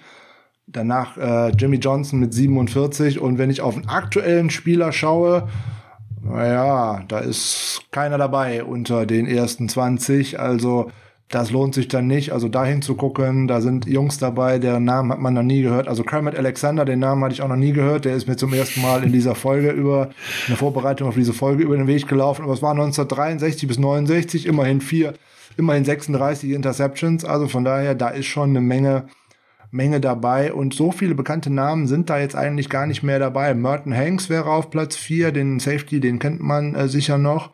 Und danach wird's schon echt dunkel. So Dave Wilcox kennt man sicher noch, äh, der Sean Goldston könnte man noch kennen und dann wird's echt, äh, echt schwierig. Und äh, da haben die zum Teil auch alle viele, viele, viele Spiele für gebraucht. Also da müssen sich noch viele Spieler noch hinten anstellen. Richard Sherman wäre für diese Kategorie Interceptions auch ganz gut, allerdings nicht äh, unbedingt in der 49ers Zeit, da waren es nicht so viele. Aber immerhin, das wäre einer, der unter die Kategorie Ballhawk fallen würde. Da hast du vollkommen recht. Jo, das ist doch schon mal etwas. Haben wir die Interceptions schon mal abgehakt für heute? Wo sollen wir uns hinwenden? Sollen wir so vielleicht mal so einen kleinen Wechsel machen, immer zwischen Defense und Offense? Weil dann könnten wir uns ja vielleicht jetzt über einen äh, statistischen Wert unterhalten, den ich vorhin schon angeschnitten habe. Über Quarterbacks reden ja eigentlich immer alle gerne. Und ich finde, da haben wir ganz interessante Dinge, über die wir sprechen könnten. Mhm. Ich habe ja vorhin schon gesagt, jeder denkt hier immer an Joe Montana, an Steve Young, ja, aber wir reden über Jeff Garcia, ne? So nebenbei. So, also okay. Also das ist, ne? Passing Yard Single Season Jeff Garcia aus dem Jahr 2000, 4278 Yards. Ja, das ähm, ist dann doch überraschend hier und da, wie ich finde, dass man da eben einen Jeff Garcia findet und nicht einen Joe Montana zum Beispiel. Aber auch auf den Plätzen dahinter, da findet man ja erstmal nicht direkt wieder was. So, Jimmy Garoppolo hat es dann äh, tatsächlich äh, 2019 in der Saison, die er komplett spielen konnte, auf 3978 gebracht. Jetzt ein weiteres Spiel dabei, in dem ich ihm mal so 250 bis 300 Yards andichte. Hui, ähm, dann haben wir den Rekord, womöglich. Also ja. in Reichweite wäre der, das muss man deutlich mal sagen, insbesondere jetzt mit 17 Spielen. Da bin ich ganz bei dir. Ich habe auch bei der Vorbereitung auf diese Folge heute des Öfteren mal den Dreisatz angewandt und habe mal ein bisschen hochgerechnet. So, und wenn Durchschnitt pro Spiel zum Beispiel. Genau, ja, richtig. Und habe dann mal gedacht, naja, wenn er das in 16 Spielen schafft, was schafft er denn wohl in 17? Und dann wäre, wären es 4227 Yards, wenn man es hochrechnet. Und dann würden nur 51 Yards bis zu diesem ähm, Rekord fallen. Und ich glaube, dass das tatsächlich ein Rekord ist, der, also jetzt erstmal NFL-weit natürlich auch, ne? solche Rekorde sind dann ja immer einfacher zu erreichen, wenn ich mehr Spiele zur Verfügung habe. Aber auch dieser Passing Yards Rekord von Jeff Garcia, der könnte wackeln. Ich habe es ja in der vorletzten Folge schon mal gemacht, äh, als wir über die Top 15 49er Spieler gesprochen haben, habe ich ja schon mal die Vermutung geäußert, dass wenn Jimmy Garoppolo fit bleibt und gute Spiele leistet, dass er dann diese Saison auch komplett durchspielen könnte und wir Trey Lance dann vielleicht nur in der ein oder anderen Gadget-Position sehen, wo er dann mal vielleicht am Ende reinkommt, wenn es nicht mehr um so viel geht. Und wenn er das zeigt, was er 2019 gezeigt hat, dann kann ich mir vorstellen, dass das auch was wird. Andererseits, also einmal muss man natürlich positiv, fange ich mal an, das ein bisschen zu begründen, weswegen ich das so sehe. Ähm, er hat gezeigt, dass es kann 2019. Die O-Line im Gegensatz zu 2019 hat sich jetzt doch ein wenig verbessert, wie ich finde. Ähm, das Scheme ist immer gut. Die Receiver-Waffen, wenn ich jetzt von Tight End und Receivern spreche und dann auch noch die Running Backs, die sind auch gut. Aber, und das hat mich dann doch wieder ein bisschen in Zweifeln gebracht, ähm, mich überzeugt in dieser Saison auch unsere Defense ganz gut. Und wenn die Defense gut ist, dann wird es relativ wenige Shootouts geben, in denen ein ähm, Quarterback viel passen muss. Das heißt, wenn die Defense die Punkte hält, dann wird relativ viel gelaufen. Und wenn viel gelaufen wird, wird wenig gepasst. Und das könnte ich mir vorstellen, wird dann wahrscheinlich der Grund sein, wenn wir davon ausgehen, dass Jimmy Garoppolo die ganze Saison spielt, was dann dazu führt, dass er an Jeff Garcia dann doch nicht vorbeikommt in dieser Saison. Aber möglich wäre es. Wow, jetzt hast du mir mehrere Steilvorlagen gegeben. Jetzt muss ich gucken, dass ich keine davon nutze, weil ich wollte nämlich noch ketzerisch etwas ganz anderes einwerfen. Eigentlich ist der Rekord in der letzten Saison schon gefallen. Weil in der letzten Saison haben die 49ers Quarterbacks zusammen 4320 Yards erworfen. Also Garoppolo und die Humpen Mullins und Bethard. Ja, aber darum geht's ja nicht. darum geht's nicht, keine Frage sondern ich wollte einfach nur mal die Gesamtzahl der letzten Saison äh, zum äh, Ausdruck bringen und dass das deutlich schon drin gewesen wäre. Ja. Auch wenn einer von denen womöglich, ne, vielleicht Mullins und äh, oder Garoppolo durchgespielt hätten, dass es dann möglich gewesen wäre. Allerdings, du hast vollkommen recht, man hat in der letzten Saison häufig hinten gelegen. Es ist deutlich mehr geworfen worden und durch, durchs Passing-Game gemacht worden, als das im normalen Gameplan der Fall gewesen wäre. Deswegen halte ich es auch für unwahrscheinlich, selbst wenn Trey Lance am ersten Tag starten sollte der Saison, dass er diesen Rekord ähm, den knacken würde. Aber über Trey Lance sprechen wir gleich noch mal ein bisschen später, weil den einen oder anderen, den knackt der garantiert. Aber ich habe noch einen zweiten Quarterback. Äh, Rekord Single Season, über den wir mal sprechen können, weil der ist auch nicht mehr in trockenen Tüchern und das würde mir echt schon leid tun, weil da geht's um den eigentlich den Helden meiner Jugend. Ich liebe Steve Young und ich bin äh, ich habe zwei Spieler der 49ers extrem in meinem Herzen. Das eine ist Steve Young und der andere ist Patrick Willis. Also wenn jemand den äh, Rekord von Steve Young brechen würde, nämlich mit 36 Touchdowns in einer Single Regular Season, das täte mir echt leid, weil ich den so sehr verehre. Allerdings würde ich mich natürlich freuen, wenn es denn jemand schaffen würde, weil es für eine gute 49ers-Saison sprechen würde. Also da hast du immer so zwei Herzen, äh, die dann an einem schlagen. Ja, wenn wir jetzt auf 2019 zurückschauen, äh, Garoppolos Saison, da waren es 27 Touchdowns, aber wie du zu Recht gesagt hast, auch viel Running Game. Das würden wir in einer erfolgreichen Saison äh, definitiv auch sehen. Wenn man jetzt mal so auf Quarterbacks guckt, die um uns herum spielen, 2017 zum Beispiel hat noch Russell Wilson mit 34 Touchdowns die Liga angeführt. Das hat in den letzten Jahren jetzt schon nicht mehr funktioniert. Ne? Das in 2015, 2019 waren es jeweils mit 36 nochmal. Ansonsten musstest du immer mehr als 40 haben. Insbesondere wenn so ein Drew Brees oder auch ein Peyton Manning so richtig losgefeuert hatten. Das könnte echt schwer werden, da in die absolute Ligaspitze sofort zu kommen. Aber die 36 sind nicht außer Reichweite. Gerade nicht in 17 Spielen. Definitiv. Auch da wieder der Dreisatz. Bei 17 Spielen wären die 27 von Jimmy 29. Dann würden nur noch sieben fehlen. Aber sieben ist natürlich auch viel. Und da gilt natürlich auch wieder das, was ich gerade zu den Passing Yards schon gesagt habe. Gute Defense heißt wenig Shootouts, es wird viel gelaufen. Das spricht dann so ein bisschen dagegen und es geht ja nur mal um die Passing Touchdowns und nicht um die Rushing Touchdowns, die ja ein Trey Lance eventuell noch beisteuern könnte. Aber du hast vollkommen recht, je mehr Spiele gespielt werden, desto eher ist natürlich auch so ein Rekord in Gefahr. Da bin ich ganz bei dir. Dann machen wir doch jetzt hier, da wir gerade bei Quarterbacks sind, noch ein kleines Quiz zu der ein oder anderen kleinen Statistik. Jetzt bin ich gespannt. Die beste Completion Percentage auf die Karriere gesehen eines 49ers Quarterbacks hat Steve Young. Ah, falsch. 65,8% Platz 2. Zweiter Versuch. Ah, jetzt willst du mir sagen, jetzt willst du, dass ich Joe Montana sage, was auch nicht richtig ist. Darum. Vierter Platz. Okay. Ähm, CJ Bessard. Nein, der ist es auch nicht, aber auf den komme ich gleich nochmal zu sprechen. Ähm, ist es Alex Smith? Ich weiß es Nein, nicht. Es ist Jimmy Garoppolo, 67,5 Prozent. Interessanterweise, Nick Mullins folgt schon auf Platz 3 nach Steve Young mit 64,5 interessante Statistik, äh, wie ich finde. Und jetzt kommt noch eine, und da bin ich gespannt. Die ist, die ist echt fies. Aber ich gebe dir noch eine, die war einfach. Da wiederholst du einfach noch mal deine Antwort von vorher. Bestes Quarterback-Rating über die Karriere. Das muss Steve Young gewesen sein. Äh, richtig, 101,4 hat übrigens auch in sechs Jahren damit die NFL angeführt mit dem Passer-Rating. Also der wusste genau, was er gemacht hat. Und jetzt kommt eine schwere. Welcher Spieler, und dazu plus, das ist halt das Bonus, wie viele Pässe waren es ungefähr, welcher Spieler hat die meisten Pässe ohne Interception im Trikot der 49ers geworfen? Die meisten Pässe ohne Interception. Hab ich, ich gebe dir nochmal einen Tipp. Steve ich, Young ist auf Platz 2. Habe ich ihn schon genannt? Er war gerade dabei, ja. Ah, okay, alles klar. Dann muss ich jetzt Joe Montana nehmen.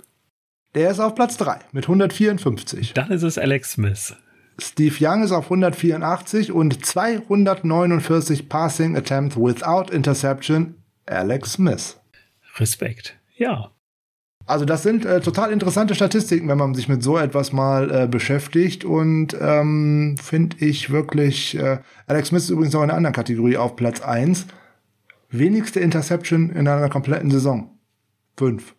Ja. Zeugt für Qualität, würde ich sagen. Zeugt für Qualität oder für Kurzballspiel unter Jim Harbaugh, das kann man jetzt so, so sehen. Äh, das eine schließt das andere nicht aus. Äh, das eine schließt das andere, vollkommen richtig. Und jetzt kommt die letzte Frage zu einer äh, Statistik, weil da kommst du nie drauf, weil da bin ich auch nicht drauf gekommen. Most Completions in einem Single Game von einem 49ers Quarterback. Ich sage dir, es sind 38 und wenn du mir jetzt den Quarterback dazu sagst, dann lade ich dich zum Essen ein. Uh, Colin Kaepernick. Der war gut. Äh, ja. Tim Rattay. Okay, alles klar. Ja, sagt mir auf jeden Fall natürlich was, aber wäre ich jetzt nicht drauf gekommen. Okay, alles klar. Mal gucken. Es folgen, es folgen Joe Montana mit 37 und zweimal Jeff Garcia mit äh, 36 und dann übrigens auch schon wieder Jimmy Garoppolo gegen Arizona in 2019 und CJ Beathard auch mit 34. 34 äh, Completions, äh, Colin Kaepernick, ich glaube, so oft hat er den Ball niemals geworfen. Egal. Ähm, Schluss mit dem Quiz. Gucken wir auf die nächste spannende Kategorie. Michael, du darfst. Ja, ich würde sagen, wir bleiben noch mal bei CJ Bessart. Was hältst du denn davon? Weil der ist auch ein Rekordträger bei den 49ers. Und zwar, wenn es um die Rookie Pass Passing Yards geht.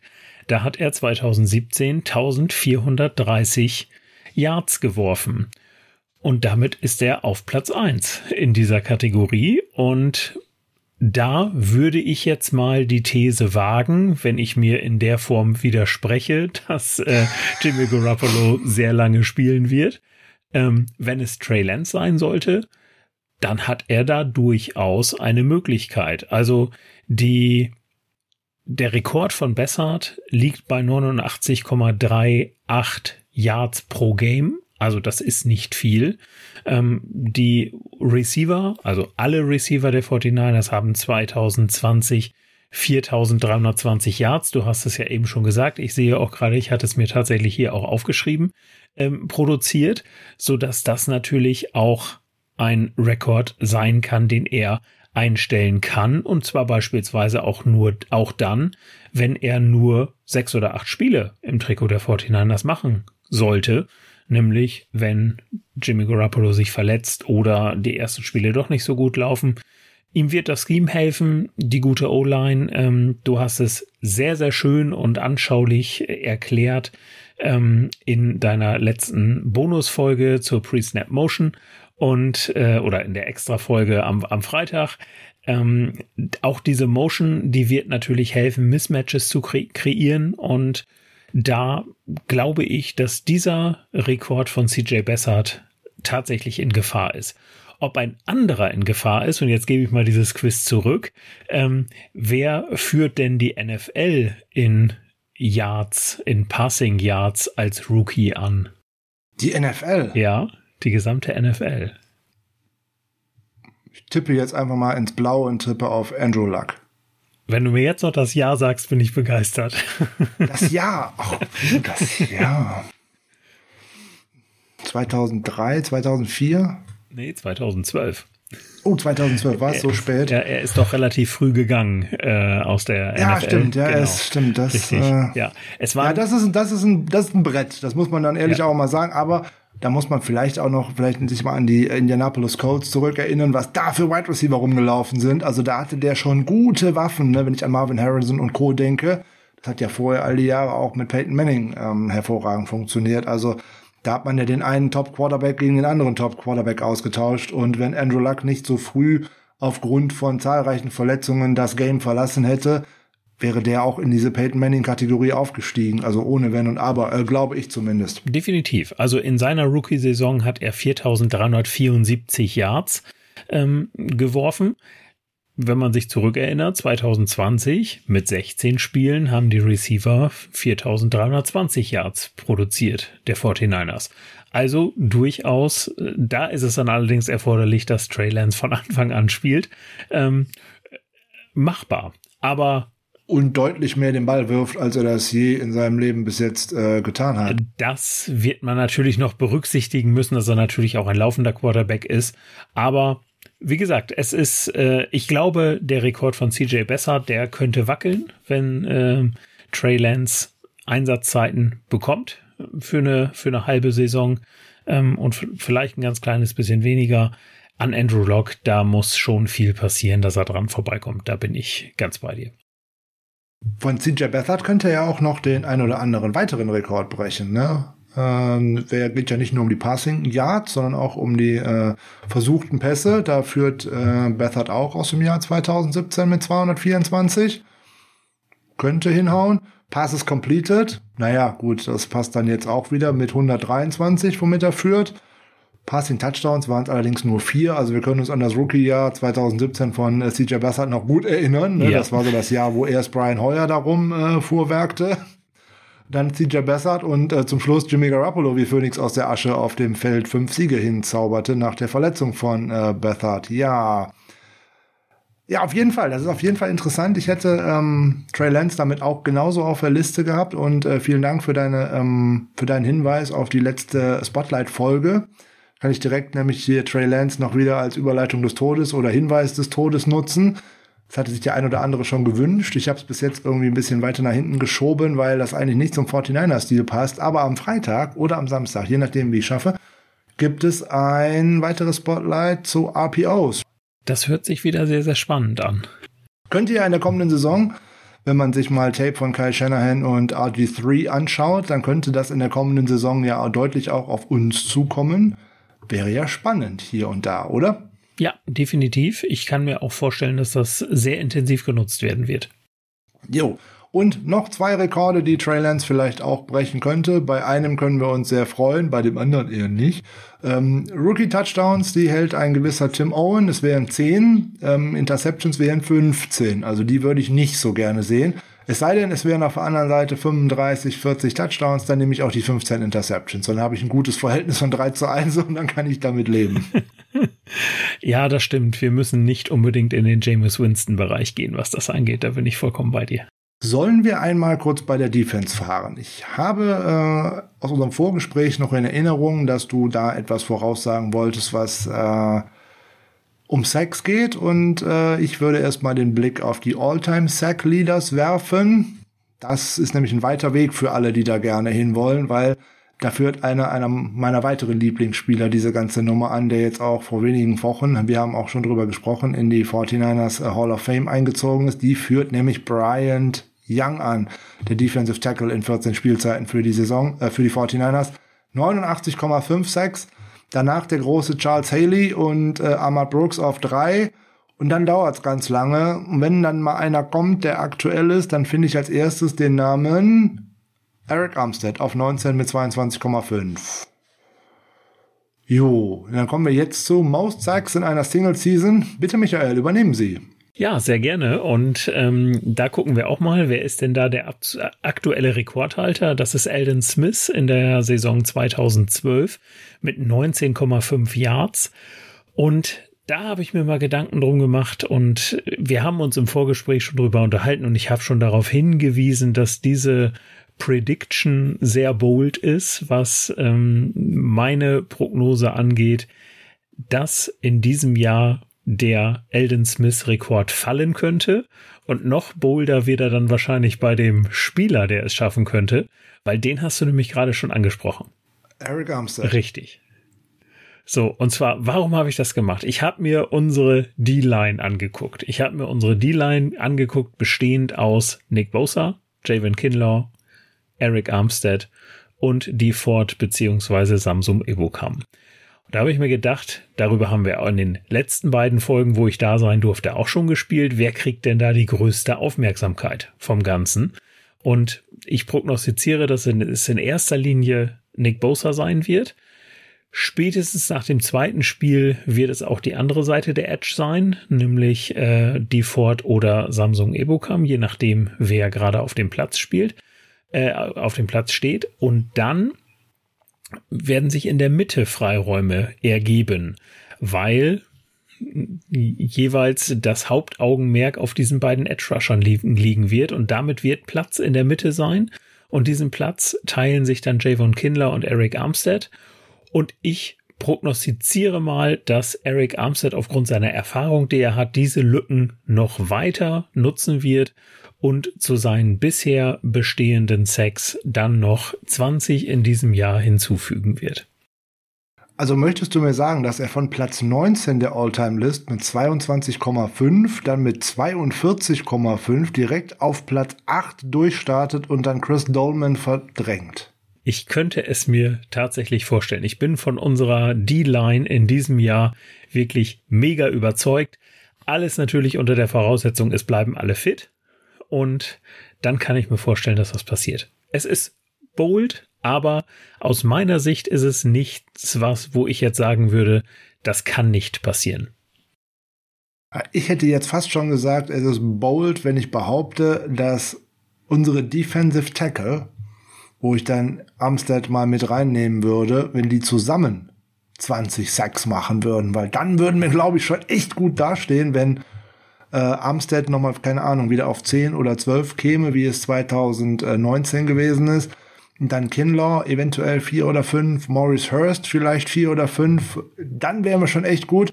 Allerdings, ich hätte nichts gegen die 22 Sacks von Eric Armstead. Ähm, aus einem ganz bestimmten Grund. Der hat noch einen langen Vertrag, den müsste ich nicht direkt wieder verlängern. Wenn jetzt äh, mein Maurice Hurst auf einmal acht oder zwölf Sacks machen würde durch die Mitte, dann würde der verdammt teuer und ich bin mir ziemlich sicher, dass der im Jahr darauf nicht mehr im Trikot der 49ers spielt. Da hast du natürlich vollkommen recht, das stimmt. Ja, jetzt würde man direkt annehmen, bei in diesem 19,5 äh, Sacks von äh, Alden Smith aus dem Jahr 2012 wäre dann wahrscheinlich auch der Most Sacks in a Single Game äh, Record mit dabei. Edgy Badgy ist er nicht. Da er nur mal 5,5 geschafft. Äh, nur ist natürlich auch schon wieder lustig. Aber da führt der unvergessene und inzwischen leider auch verstorbene Fred Dean mit 6,0. Übrigens aus dem Jahr 1983 oder aus der Saison 1983, also auch schon ganz schön lange her. Ja, definitiv. Aber Alden Smith war tatsächlich in der 2012er Saison äh, unter Jim Harbour, da war er tatsächlich ein Monster. Übrigens noch jemand, der so äh, mentale Probleme hat. Aber zudem sind bei dem sind es nicht nur mentale Probleme, sondern auch noch ein paar andere. Äh, vielleicht startet ja Arden Key, der hatte ähnliche Probleme, dermaßen auch nochmal durch und bringt auch so eine Saison durch. Das würde mir sehr gut gefallen. Ja, da hast du vollkommen recht, das stimmt. Wir wechseln wieder in die Offense? Ja, weil ich muss sagen, ich habe für die Defense eigentlich auch nicht mehr so richtig viel, aber ich glaube, das liegt auch in erster Linie daran, dass so die, die Rekorde, die jetzt für den, sag mal, normalen ähm, Zuschauer von, von Football im Grunde mit dem Thema Sex und Interceptions dann abgehakt sind. Man kann sich jetzt natürlich noch über Quarterback Harrys und, und so weiter erzählen, aber ich glaube, ähm, dass das dann schon ein bisschen zu tief in die Materie reingeht. Deswegen habe ich es mal außen vor gelassen. Ähm, wenn du da was hast, spreche ich natürlich gerne mit dir drüber, aber die Defense-Statistiken sind auch insbesondere deswegen schwierig, weil sie nicht so lange geführt werden, wie das äh, bei der Offense gemacht worden ist. Äh, Sacks sind erst seit 1989 oder irgendwie sowas offizieller Bestandteil. Das wird jetzt hier und da umgerechnet und noch nachgeholt. Ähm, Pro Football Reference hat die jetzt auch noch für Jahre davor noch mal irgendwie aufgenommen, aber die sind sich auch noch nicht so ganz einig, was wie wo. Also bevor man da mal tatsächlich über Zeug redet, was dann im Endeffekt gar nicht stimmt, hast du vollkommen recht. Die Defense ist da so ein bisschen stiefmütterlich. Deswegen gucken wir doch einfach mal auf unser Laufspiel, weil da sind drei Rekorde dabei, die sind alle, alle gefährdet und da trifft's wieder einen meiner Lieblingsspieler, äh, der damit gefährdet ist, weil er trägt auch meinen Vornamen. Wir alle lieben Frank Gore, den ewigen Frank Gore, das ist ja keine Frage. 1659 Rushing Yards ist der 49ers interne Rekord für eine einzelne Saison aus dem Jahr 2006. Uh, jetzt ein Spiel mehr. Hei, hei, hei. Wäre eng, ne? Kann ich mir ja fast ausrechnen. Das sind 100 Yards pro Spiel. Da brauche ich nicht mal einen Rechenschieber. Vollkommen richtig. Ähm, ich kann sogar Juristen rechnen, die immer behaupten, dass sie das nicht können. Da, das ist richtig. Ich habe es allerdings auch, auch tatsächlich nachgerechnet und ich habe auch mal geguckt, was haben denn die, die Running Backs, also die tatsächlichen Running Backs äh, im Jahr 2020 äh, gerechnet. Als ich mir das angeguckt habe, übrigens äh, die Statistik, habe ich gesehen, dass sogar Jimmy Garoppolo 25 Yards erlaufen hat in 2020. Sogar ist lustig. Ja, Ja gut, ich würde ihn jetzt nicht als ähm, den Spieler, der so der typische äh, Running Quarterback ist, bezeichnen. Darum, nicht? Nein, nicht ganz. also wenn ich jetzt nur die Running Backs nehme, also ohne auch die laufenden Wide Receiver und so weiter, dann waren das 1708 Yard in, im Jahr 2020. Das liegt dann knapp drüber über dem, was Frank Gore da geschafft hat. Und wir lagen viel hinten und sind deswegen nicht viel gelaufen, sondern haben viel mehr geworfen, als Kyle Shanahan das eigentlich vorgehabt hat. Da hast du vollkommen recht, das stimmt. Was bei mir, da magst du mich gleich vielleicht wieder eines Besseren belehren oder mich überzeugen wenigstens. Ähm, ich habe so ein bisschen das Problem, dass wir dieses Running Back Committee haben und dass wir keinen Spieler haben, der jetzt so heraussticht, wie Frank Gore das 2006 dann halt gemacht hat ähm, der ist, unsere Running Backs sind halt keine Three-Down-Backs, wie wir sie bei einigen Mannschaften in der heutigen NFL sehen. Ähm, das heißt, es wird nicht der eine Spieler sein, der im Grunde bei jedem Laufspiel den Ball kriegt. Zumindest vermute ich das nicht. Weil wenn wir uns da die letzte Saison angucken, ist es auch so, dass die Bälle immer mal zu unterschiedlichen Spielern gegangen sind. Und ich glaube, nicht unbedingt, dass sich das ändern kann, aber du schüttelst schon mit dem Kopf. Ich sehe es und jetzt bin ich gespannt, wie du hier Trey Sermon ins Spiel bringst. Jetzt bin ich super bold, aber ich bin gar nicht so super bold, weil ich mache wieder Copycat. Ich habe es äh, noch in einem anderen Podcast gehört und ähm, da könnte ich Matt Mayoko tatsächlich zustimmen, weil der hat gesagt, hey Freunde, passt mal auf. Das Backfield der 49ers ist so tief besetzt. Passt mal auf bevor der erste Ball fliegt am ersten Spieltag oder übergeben wird, wird dann noch jemand getradet. Und er setzt auf Raheem Mostert, was ich mir auch sehr gut vorstellen könnte. Aus dem einfachen Grund, ich könnte mir hier und da als Trainer vielleicht auch diese ständige Mimimi könnte mir auf die Nerven gehen und ähm, der hat auch nur ein Jahr Vertrag. Wenn ich dann ein ordentliches Angebot bekäme, ich hätte genug andere Running Backs. Ich hätte Trey Sermon, ich hätte Elijah Mitchell, die beiden, die ich dieses Jahr gedraftet hätte. Ich hätte einen Kyle Juszczyk, den ich ohnehin auch in der letzten Saison schon mehr eingesetzt habe als Fullback.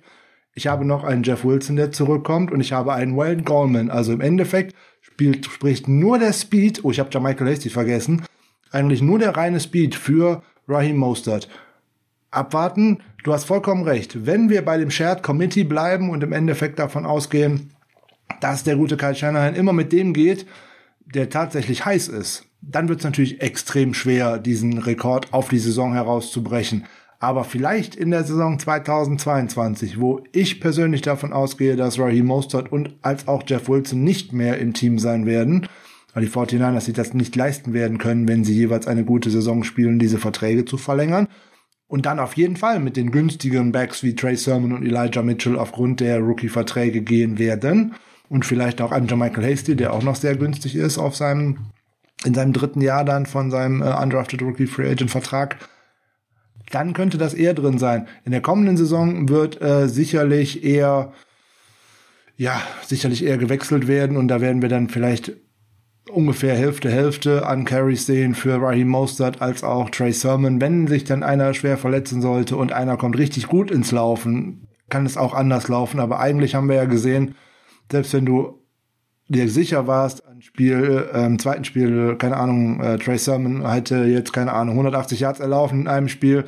Das heißt nicht, dass der im zweiten, nächste Woche auch wieder der Leading Back ist. Da kann es dann genauso gut Mostert sein oder Wilson oder so. Wir haben es letztes Jahr und auch vorletztes Jahr insbesondere gesehen. Auf einmal kam dann auch Coleman wie ähm, Phoenix aus der Asche für ein Spiel und war auf einmal der heißeste, nachdem, Raheem Mostert vorher gegen äh, die Vikings auch ein Riesenspiel gemacht hat. Also das sind so Sachen, die haben einfach nicht gepasst und ähm, das wird so weitergehen. Aber ein anderer Rekord für Rushing, der ist auf jeden Fall in Danger, in Anführungszeichen. Zehn Rushing Touchdowns pro Saison. Das ist der Höchstwert bis jetzt.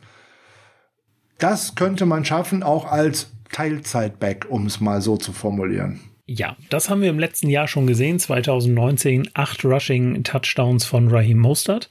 Und aber bevor wir da mal an, äh, anfangen, Frank, ich habe hier auch ein kleines Quiz für dich vorbereitet, weil diesen Rekord von zehn Rushing-Touchdowns in einer Saison, Das hat nämlich nicht nur ein Spieler geschafft. Also, dass Frank Gore es geschafft hat, ist, glaube ich, uns allen klar.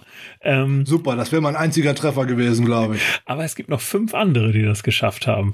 Da wollte ich dich mal fragen, kennst du da vielleicht so den ein oder anderen, der das geschafft hat?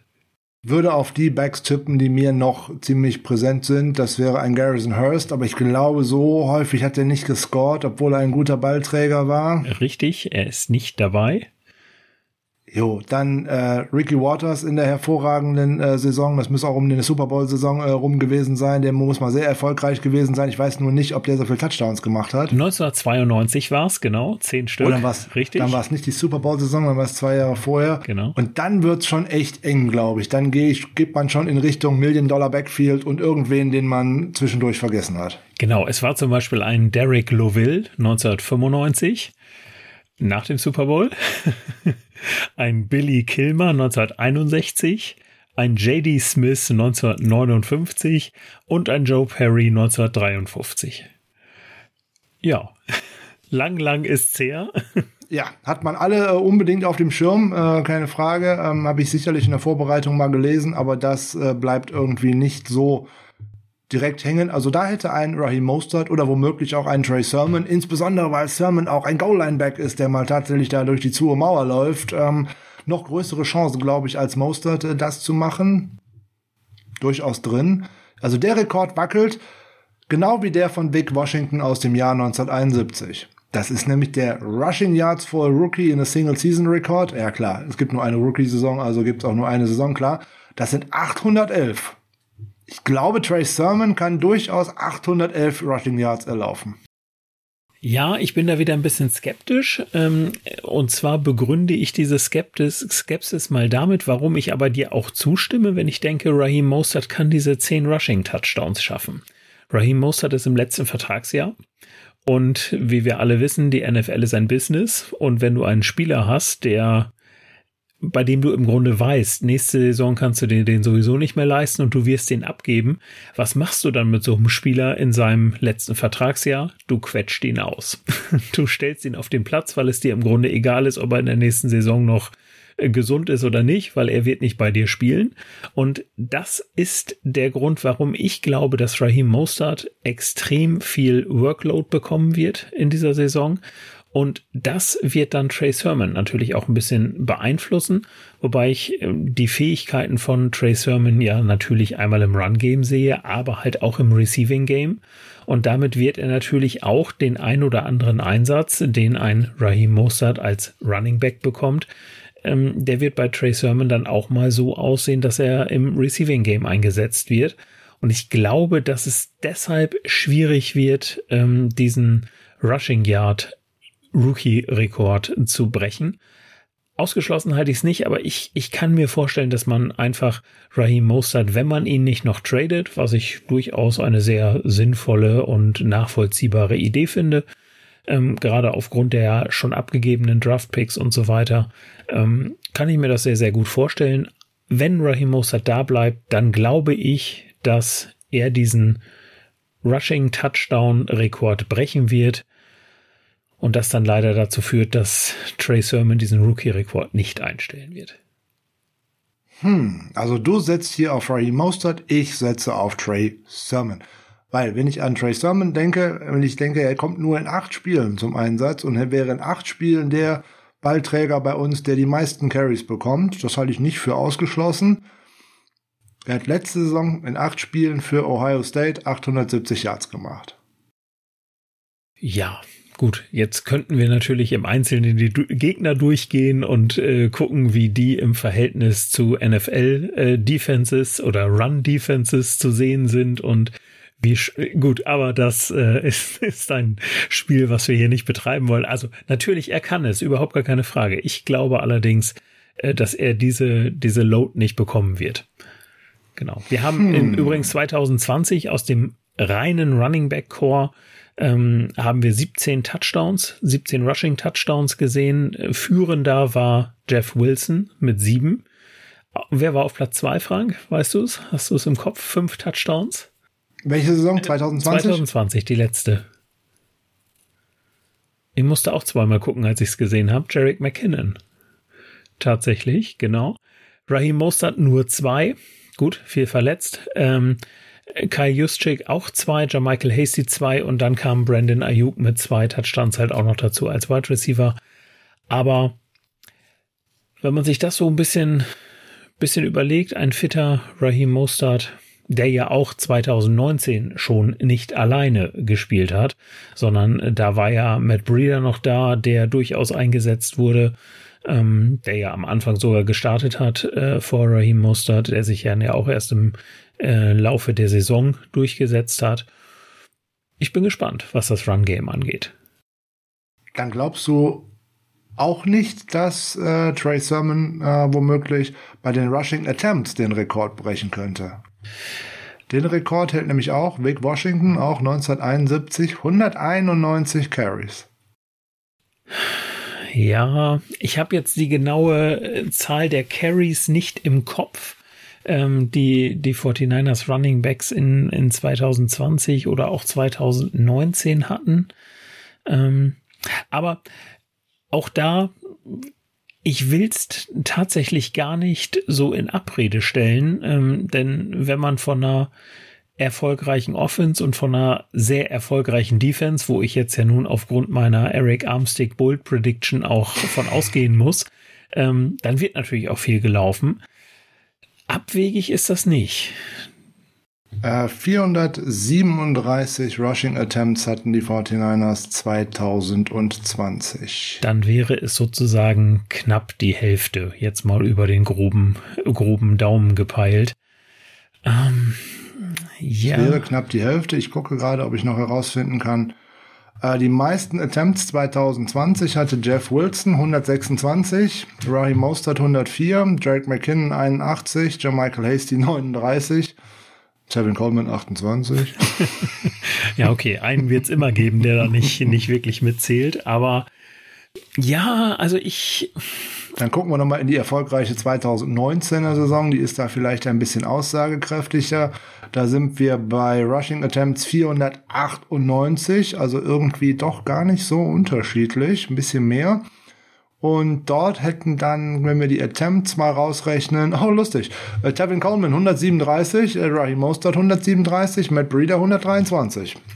Ja, okay, sehr shared, genau. Und wir, sehr shared, genau. Wir dürfen auch, glaube ich, Elijah Mitchell hier nicht aus den Augen äh, verlieren. Ich kann mir vorstellen, dass der das eine oder andere Mal auch auf dem Platz stellen, stehen wird. Wir haben auch darüber ja schon gesprochen, über die mhm. Möglichkeiten, da eventuell mal mit äh, zwei Running Backs auf dem Platz zu stehen, die nicht ähm, Kai Juszczyk und jemand anders sind. Ähm, also insofern, ja, möglich ist es. Ich glaube immer noch an die äh, Durchbruchssaison ähm, von Raheem Mostert, was diese Rekorde angeht. Und im Übrigen nicht nur ich, sondern auch mein Dynasty Fantasy Team. Ach so. Nein, aber es hat damit nichts zu tun. Ich glaube wirklich, äh, letztes Vertragsjahr, man holt noch mal das was aus ihm raus, was man bekommt. Das ist mein Hauptargument, warum ich glaube, das wird eine Raheem Mostert Rushing Season. Ja, da muss man auch äh, zugeben, ich denke, dass Sermon bei, einem, bei einer guten Saison auf 120 bis 140 äh, Rushing Attempts kommen kann. Alleine, weil er jetzt erstmal als Nummer zwei ins Backfield äh, der Saisonstart wahrscheinlich sein könnte und er wird vielleicht dann sogar noch 20, 30 weniger äh, Rushing Attempts bekommen, weil er tatsächlich, glaube ich, eher auch den Ball im Passspiel bekommen wird. Das ist, ähm, glaube ich, auch nicht wirklich ausgeschlossen. Also da könnte er es wirklich schwer haben, da Rekorde zu brechen. Es sei denn, auch Mostert passiert wieder relativ früh was. Dann könnte natürlich ganz schnell äh, ja, die Uhr für ihn schlagen sozusagen, dass die Zeit äh, dann für ihn spricht und dass er dann tatsächlich schnell eine Workload bekommt, was dann tatsächlich mal in Richtung eines reinen Three-Down-Backs gehen könnte. Das hoffen wir nicht, weil wir hoffen, dass wir alle frei, äh, alle dabei haben, weil umso interessanter wird es, was Kyle Shannon damit anstellt. Und damit überhaupt einer so einen 1695 Yards Rekord oder irgendwie sowas brechen kann, muss auch noch was Bestimmtes passieren. Dann muss eigentlich auch Jimmy Garoppolo die ganze Saison auf dem Feld sein, weil ansonsten wird dir auch noch Trey Lance auch tatsächlich noch Rushing Attempts wirklich das kosten. Definitiv, das wird zu berücksichtigen sein, ja. Das wird auf jeden Fall noch zu berücksichtigen sein, aber da kommen interessante Zeiten auf uns zu und äh, Die Running Backs bei den 49ers werden das vielleicht nicht so interessant finden, aber ich glaube, das ganze Thema könnten wir vielleicht hier noch mal mit äh, doch eins habe ich noch. Eins habe ich noch. 100 Yard Rushing Games. Der Rekord äh, liegt bei 170 Yards in der Regular Season von Hugh McElhenney aus der Saison 1952. Das ist ganz schön lange her. Ne? Raheem Mostert hat äh, in den Playoffs schon mal deutlich mehr geschafft. Da waren es, glaube ich, 236 oder 232, bin mir nicht mehr so sicher. Meinst du, der könnte wackeln in der kommenden Saison? Wir wissen ja, wenn ein Running Back heiß ist, dann geht Kyle Shanahan mit dem. Mit und dann ihm, ne? geht's auch so lange, bis es nicht mehr weitergeht. Mir würde da jetzt so spontan äh, ein Spiel, ein, zwei Spiele auch von Trey Sermon einfallen. Das eine wäre ein 193 Yard Game gegen Clemson, was nicht jetzt so unbedingt die schlechteste Defense Richtig, im ja. College Football ist, und zwar auch im College Football Playoff Halbfinale. Oder gegen Northwestern, die auch eine sehr gute Saison hatten, und da hat er 331 Yards denen eingeschenkt. Okay, dann gebe ich mal meine Verteidigungshaltung auf und stimme dir bei dem zu, dass es bei diesem Rekord klappen könnte. Ja, äh, halte ich für durchaus denkbar.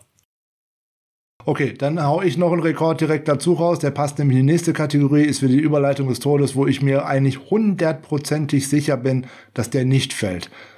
100 Yard Receiving Games, Rekord natürlich von wem? The GOAT, Jerry Rice aus der Saison 1985 241 Receptions, äh, äh, Reception Yards mit 10 Receptions. Den knackt, glaube ich, erstmal keiner. Nein. Und ich glaube, wenn wir jetzt zu dem, zu den Receivern übergehen, wird's übel. Wird's übel. genau. Womit wollen wir anfangen? Was hältst du von den Receiving Yards? Ja, wären 1848, auch von Jerry Rice, Saison 1995. Also ich habe mal geguckt, wer war denn am dichtesten dran? Äh, das waren, das war George Kittle 2019 mit 1377 Yards. Jetzt wieder mein Dreisatz. Rechnet man das auf 17 Spiele hoch, wären es 1463 Yards und da fehlen halt immer noch 385. Ähm, ja, ich ähm, gehe ganz fest davon aus, dass dieser Rekord von keinem der Receiver, wo ich dann George Kittle mal mit reinrechne, äh, geknackt werden wird. Ähm, Shanahan ist nicht der Trainer, der einen Spieler featured, wie so ein Jerry Rice. Ähm, natürlich, wenn ähm, Kyle Shanahan einen Spieler wie Jerry Rice zur Verfügung hätte, dann würde er das wahrscheinlich auch tun. Julio Jones aus Atlanta wäre jetzt ein Stichwort. Das wäre jetzt eine Möglichkeit, aber den haben sich ja die Titans geschnappt und ähm, ihr habt ja auch viel darüber gesprochen, warum das bei uns auch nicht unbedingt die beste Lösung gewesen wäre, aber es ist halt so, wie es ist. Ich glaube, Shanahan verteilt die Last halt auf mehreren Schultern, äh, auf mehreren Schultern und das Scheme verlangt das halt auch und darum kann ich mir beim besten Willen nicht vorstellen, dass einer der Receiver an diesem Rekord knacken wird. Oder siehst du das anders? Ich kann es mir ehrlich gesagt auch nicht vorstellen, äh, insbesondere wir passen nicht so viel. Wir sind nicht das Team, was so sehr viel passt und insbesondere, wie du gesagt hast, auf einen Spieler. Das ist ja bei George Kittle eigentlich ähnlich. 130 Yards Game und dann kommt ein Spiel mit 60, 70 oder vielleicht auch nochmal mit weniger Yards, dann kommen nochmal wieder 100, dann kommen wieder 30 weil man halt irgendwie immer einen anderen Spieler sich das passende Matchup aussucht. Es ist halt nicht so, dass man den Spieler hat, wo man sagt, hey, der ist hier jedes Mal das Nummer eins im Matchup. Bei Jerry Rice wusste man das. Völlig egal, gegen wen du den stellst, der macht auf jeden Fall Yards. Also das hast du ja jetzt aktuell nicht, sondern da ist Kyle Shanahan auch noch der Coach, der vielleicht am besten äh, Matchups generiert und äh, sich das genau anguckt, was er denn machen möchte und dann halt auch immer einen Spieler dafür besonders featured, äh, den er sich dafür ausgeguckt hat oder vielleicht auch zwei Spieler oder zwei Konzepte, die er sich ausgeguckt hat, die wo, wo es funktionieren soll. Und dann ist es halt nicht in 17 Spielen derselbe Spieler. 17 mal Julio Jones wäre mal eine Möglichkeit gewesen, aber das war natürlich auch eine Fabelsaison, wo der die 1800 Yards irgendwas da äh, geschafft hat und ähm, ich glaube, der bleibt äh, recht lange noch bestehen. Da bräuchten die 49ers zum einen wieder noch einen anderen Quarterback, glaube ich, weil selbst wenn ich einen sehr, sehr guten Karriere ähm, Ausblick von Kyle, äh, von, für Trey Lance habe, kann ich mir nicht vorstellen, dass die 49ers in seiner Amtszeit sozusagen so häufig den Ball auf einen Spieler werfen, dass da solche äh, Rekorde draus werden könnten. Ich glaube, dass man halt viel mehr auch einen laufenden Quarterback sehen wird und auch viel mehr APOs sehen wird als tiefe Pässe, weil du im Endeffekt dafür natürlich auch brauchst, um diesen Rekord dann tatsächlich mal hinbekommen zu können. So ist es, genau. Also, Kommen wir vielleicht zum nächsten, das sind die Receptions. Das ist ja im Kurzpassspiel durchaus was, was passiert. Ähm, da ist es ja egal, ob du jetzt 40 Yards weit wirft oder halt zwei. Reception ist Reception. Auch hier natürlich Jerry Rice, auch die Saison 1995 122 Receptions. Ja, auch da habe ich mal geguckt. Am dichtesten dran der aktuellen Spieler war George Kittle 2019 mit 88. Auch da, wenn ich hochrechne auf 17 Spiele, wären das 93, dann fehlen immer noch 29. Ähm, ja, ich kann, glaube ich, das wiederholen, was ich gerade gesagt habe. Es wird hier nicht ein Spieler gefeatured. Wir alle haben die Hoffnung, dass George Kittle auch ein bisschen weniger eingesetzt wird äh, und dementsprechend auch weniger Receptions bekommt. Was er damit macht, steht dann vielleicht noch auf einem anderen Blatt, aber dass die Anzahl der gefangenen Bälle bei ihm dann doch ein bisschen runtergeht und wir nicht mehr diese Werte von 88 oder gar 93 sehen. Ähm, ja, auch klar, da sind wir uns, glaube ich, relativ einig. Da sind wir uns sehr einig und äh, ja, gut, Jerry Rice findet man überall. Eine absolute Überfigur, ein Überspieler, den du in, in jeder Statistik findest, nicht nur in den 49ers Rekordbüchern, sondern natürlich auch in den NFL Rekordbüchern. Das ist ja keine Frage. Wir sprechen ja aktuell auch tatsächlich nur über Zahlen, die er im Trikot der 49ers gemacht hat, aber er hat ja auch noch für andere Teams gespielt. So, bei den 49ers liegt er weit, weit in Führung mit 19.247 Karriereyards. Jetzt muss man überlegen, der nächste ist nicht mal vierstellig. Ne, das ist Terrell Owens mit 8572 Yards. Ne, du guckst auf Touchdowns, 176 Receiving Touchdowns. Der nächste ist nicht mal dreistellig. Überraschenderweise ist es wieder Terrell Owens, 81. So, 100 Yard Games Receiving, 66. Der nächste wieder Terrell Owens, 25. 1000 Yard Seasons, 12. Der nächste ist wieder Terrell Owens, 5. Und George Kittle 2, so schon auf Platz 3. Immerhin, ja, ja, richtig. So, dat, diese Liste könnte man noch eine halbe Stunde lang fortsetzen. Man würde immer wieder Jerry Rice sagen. Ich sage jetzt nur noch mal zwei. Most Receiving Yards Seasons, da sind die ersten sechs Plätze Jerry Rice. Ne, von 1800 Yards über 1600 Yards bis zu 1400 Yards. Und dann kommt auf Platz 7 mal Terrell Owens mit 1451 Yards das ist auch wieder so eine Statistik. Oder was hätten wir denn noch Schönes? Äh, Most Receiving Touchdown Seasons. Jerry Rice, 22 Touchdowns in einer Saison. Äh, Jerry Rice dann nochmal 89 mit 17. Dann kommt Terrell Owens 16 und dann kommt nochmal viermal Jerry Rice, bevor nochmal wieder Terrell Owens kommt. Also, da braucht man nicht darüber reden, dass das ein absoluter Überspieler ist. Und die letzte schöne Statistik zu Jerry Rice die meisten Spiele in Folge mit einer Reception. Ich habe es ja schon verraten, dass das ist, aber jetzt kommt die Zahl dahinter. 225. Und diesen Rekord hat er noch tatsächlich ausgebaut im Trikot der Raiders auf 274 Spiele in Folge mit jeweils einer Reception. Diese ganze Karriere von ihm bei den 49ers hat nur einen einzigen dunklen Fleck. Und das ist sein letztes Spiel. Und wenn mich jetzt einer fragt, warum, das ist ganz einfach, weil ihnen da jemand die Show gestohlen hat. Weil da hat ihm Terrell Owens einen Rekord geklaut, der auch noch bis heute Bestand hat. Da geht es nämlich um 20 Receptions in einem Spiel. Da hat er ihnen tatsächlich in seinem letzten Spiel im Trikot der 49ers einmal richtig den Finger gezeigt. Ja, auch das äh, kann einem Goat passieren, durchaus. Vollkommen richtig. Ja, weil da war nämlich die Maschinerie ähm, Steve Young auf Terrell Owens mal so richtig heiß gelaufen. Mhm.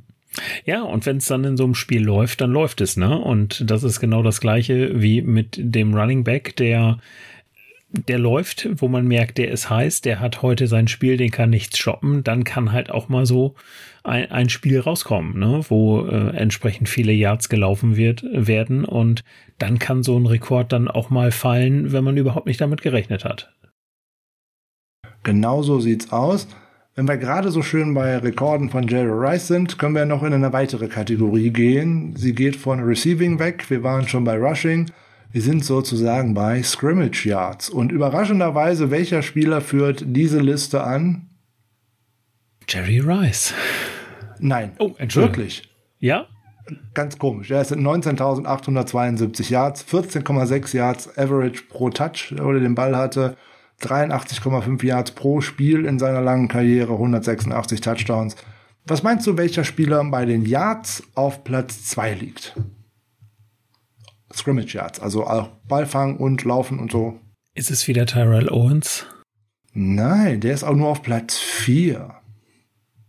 Aber es sind zwei Running Backs, die davor sind. Das könnte ich vielleicht noch sagen. Na, dann muss es ja Frank Gore sein, sonst würdest du mich ja nicht fragen, lieber Frank. Ja, richtig.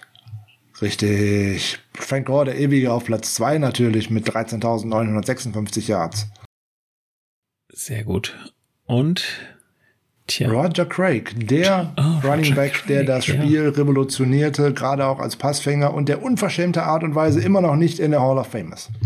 Was sich hoffentlich noch ändern wird. Ja, da muss ich die Tage noch mit jemandem drüber sprechen, der da eventuell auch drüber abstimmt. Also da gucken wir doch mal. Rekorde da auch wieder von Jerry Rice noch, äh, Scrimmage. Rekorde insgesamt Touchdowns, also sprich Rushing und Receiving, auch 23. Jerry Rice, äh, überraschend, oder? Äh, ja, sehr überraschend. Auch diese Statistik habe ich mir mal ein bisschen angeguckt. Ähm, ich muss sie gerade nur in meiner Auflistung hier wiederfinden. Da ist es. Ähm, ja, auch dieser Rekord wird dieses Jahr nicht gebrochen werden. Das Sicher ist nicht, nicht bold, nein. wenn ich das sage. Ähm, Sicher wenn wir uns nein. mal überlegen, George Kittle hat in seiner Karriere überhaupt erst 14 Touchdowns gefangen.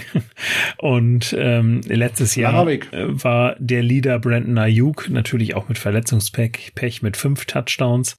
Ähm, wenn wir uns mal das Wide Receiver Core aber angucken, äh, der 49ers, ähm, dann haben wir Brandon Ayuk mit fünf Touchdowns, George Kittle mit 14, Debo Samuel 4, Jalen Hurt 0, Joan Jennings 0, Richie James 3, Austin Watkins 3 und dann haben wir noch einen Lichtblick. Travis Benjamin, Benjamin, Entschuldigung, 19 in acht Jahren.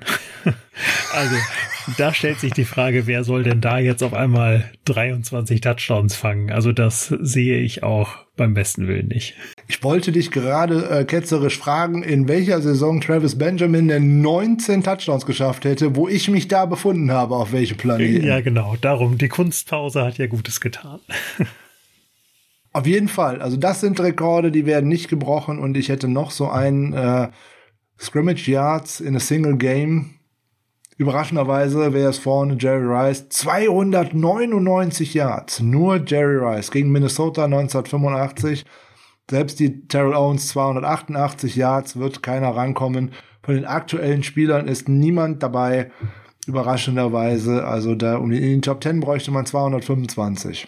Ja, und ich glaube, das sind auch diese Single-Game-Rekorde, sind auch die, die halt einfach äh, viel zu schwer vorauszusehen sind, weil das hat halt was damit zu tun. An dem Tag läuft's, an dem Tag verletzt sich der Linebacker, der normalerweise die Running Backs aufhält oder der, der Nummer eins Cornerback und dann hast du sowas auf einmal, das ist ganz schwer natürlich sowas im Vorfeld vorauszusagen. Bevor wir gleich auf meine letzte und vielleicht auch unsere heutige letzte Kategorie äh, kommen, sage ich nochmal, Most Touches in der Karriere als 49ers, also egal wie oft man den Ball in der, Band, in der Hand hatte, ob jetzt als äh, Receiver oder als äh, Ballträger. Frank Gore 2784. Ja, da brauchen alle ganz schön lange, um da hinzukommen. Ich glaube, so lange trägt man eigentlich kaum das Trikot weil da ist Jerry Rice sogar weit hinten. 1365, nur auf Platz 5. aber immerhin noch ein vernünftiger Wert, das stimmt. Keine Frage, aber so sieht man noch insbesondere mal den früheren Unterschied zwischen Running Back und Wide Receiver. Wenn du dann gesehen hast, so ein Running Back hat dann gerne mal 30, 35 Touches pro Spiel gehabt. Wide Receiver vielleicht mal 8 bis 10 pro Spiel. So als Gedanke. Mhm. Dann weiß man, woher diese Zahlenunterschiede denn so herkommen. Ja, ich habe gesagt, wir kommen noch wieder in eine meiner Lieblingskategorien, weil äh, da kann man tatsächlich nochmal drüber sprechen, weil da wackeln auch Rekorde. Und da hat sich ein Spieler in den letzten äh, vier Spielzeiten auch schon in das Rekordbuch der 49ers eingetragen und wird es sicherlich auch weiterhin tun. Michael, von wem ist die Rede? Ich würde mal sagen, dass wir jetzt zum Kicker kommen, also von Robbie Gold. Wir gucken zunächst noch nicht auf Robbie Gold, aber wir kommen zum Kicking Game, aber das passt schon mal. Weil da hält ein Spieler noch einen NFL-Rekord im Trikot der 49ers, nämlich aus der Saison 2011. Ein gewisser David Akers. Meiste Punkte ohne Touchdown in der Geschichte der NFL 166 David Akers die meisten verwandelten äh, Point-After-Touchdowns, 60 bei Doug Bryan aus dem Jahr 1994, ist auch noch ein geltender NFL-Rekord. Und dann kommen wir jetzt zu Robbie Gold. Wenn ich auf die Liste schaue, die der All-Time Leading Scorers der 49ers steht natürlich ganz oben wer? Jerry Rice. Brauchen wir nicht drüber zu reden.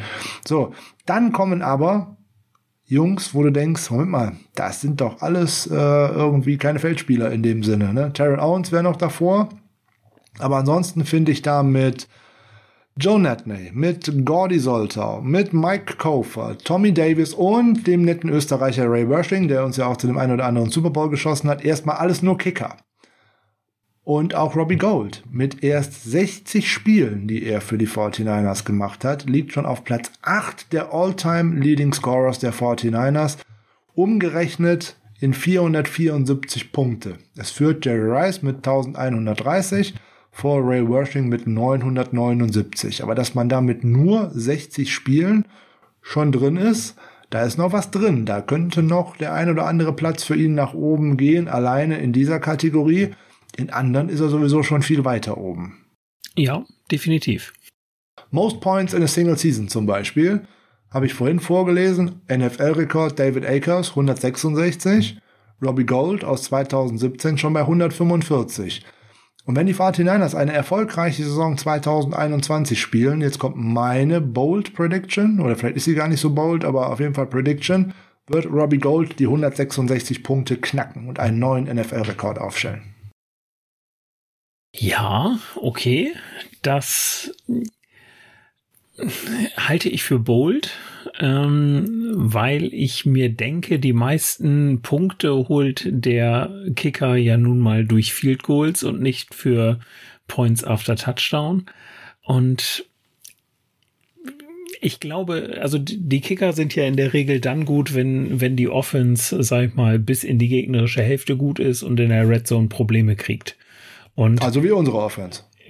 Bisher, aber wenn du dir jetzt auf unseren, wenn du dir jetzt unseren Draft anguckst, da würde ich doch mal behaupten, hast du die ein oder andere Alternative, die dir in so einer Red Zone Offense dann auch mal eine Möglichkeit gibt, vielleicht mal irgendwas zu tun, womit der Gegner nicht rechnet, sei es beispielsweise ein äh, Trey Lance, der auf dem Platz steht, sich auf einmal den Ball schnappt und losrennt. Oder du hast halt viele Receiver, die du auch super im, äh, viele Running Backs, die du super im Receiving Game einsetzen kannst und umgedreht natürlich auch die Wide Receiver, die du im Running Game ansetzen kannst.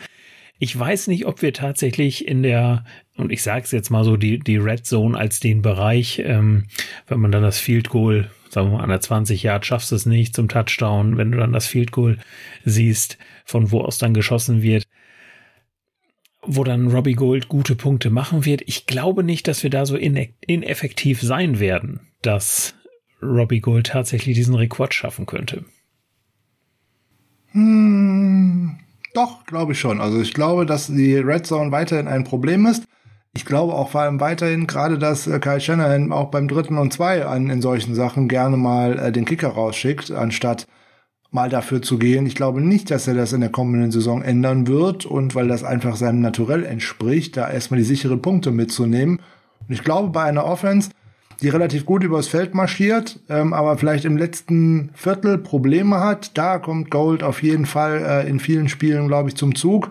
Insbesondere befürchte ich, dass äh, unsere Defense das eine oder andere mal mehr Punkte zulässt, als uns lieb sein dürfte. Und ähm, dann könnte das hinhauen. Aber ich sage ja, ist vielleicht äh, doch ganz bold, aber ich sehe die Möglichkeiten, die er da hätte und insbesondere, weil wir da halt einen, einen sicheren Kicker haben und zwar in aller Art von Stadien, was ja auch immer ganz wichtig ist. Ich brauche halt niemanden, der nur in einem Dome äh, wirklich gut ist oder nur auf Naturgras oder so. Wir haben sehr, sehr viele äh, unterschiedliche Stadien, die wir gerade auswärts besuchen werden. Also Cincinnati im Dezember beziehungsweise Januar ist auch alles nicht so lustig und solche Sachen, aber da kennt er sich ja aus. Ne? Sind lange, lange, lange Jahre bei den Chicago Bears im Soldier Field gekickt und ähm, deswegen haben die 49ers ihn ja auch behalten, weil er gerade in auch den schwierigen Verhältnissen im Levi Stadium doch wirklich ein sehr guter Kicker in den letzten Jahren ist. Um das nochmal zu unterstreichen, es gibt ja schon Kategorien, da ist er in der All-Time-Liste der 49ers auf Platz 1. Unter anderem verwandelte Field Goals, also Field Goal Percentage für die Career. Da ist er bei 49ers jetzt schon auf Platz 1, nämlich mit 88,4 Prozent verwandelt. Vor äh, Joe Natney und äh, Phil Dawson. Da ist dann äh, Ray Worshing übrigens auf Platz 3. Field Goal Percentage für eine einzige Saison ist er sogar auf Platz 1 und 2 mit 97,1 und 95,1 aus den Jahren 2018 beziehungsweise 2017. Also da geht noch einiges für äh, Robbie Gold.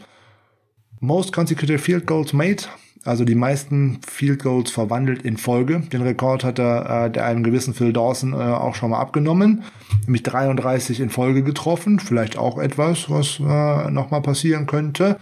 Wo man ihn nicht mehr so gut ranlassen sollte, das hat man gerade in der letzten Saison gesehen, 50 plus war er nicht gut letztes Jahr, das muss man fairerweise sagen. Aber darunter war er sehr gut. Und ich denke, da wird er uns auch in der kommenden Saison äh, gute Dienste leisten und wahrscheinlich auch noch in dem Jahr darauf denke, der wird bei dem einen oder anderen äh, Rekord, den die 49ers hier noch zu bieten haben, in den Rekordbüchern noch weiter nach oben kommen, weil er ist da ja ohnehin schon auch noch bei Most Field Goals Made in einem Spiel, also bei den Single, bei Single Game Records ist er auf Platz eins. Most Field Goals Attempted auch schon auf Platz eins mit sechs. Gut, der teilt er sich mit fünf anderen noch, aber ähm, ja gut, wenn du so oft pro Spiel tatsächlich schießen musst, spricht es natürlich für eine ineffiziente Offense. Also das kommt natürlich aus dem Jahr 2017. Hoffen wir nicht, dass wir das nochmal mit ansehen müssen. Das wäre nicht nett.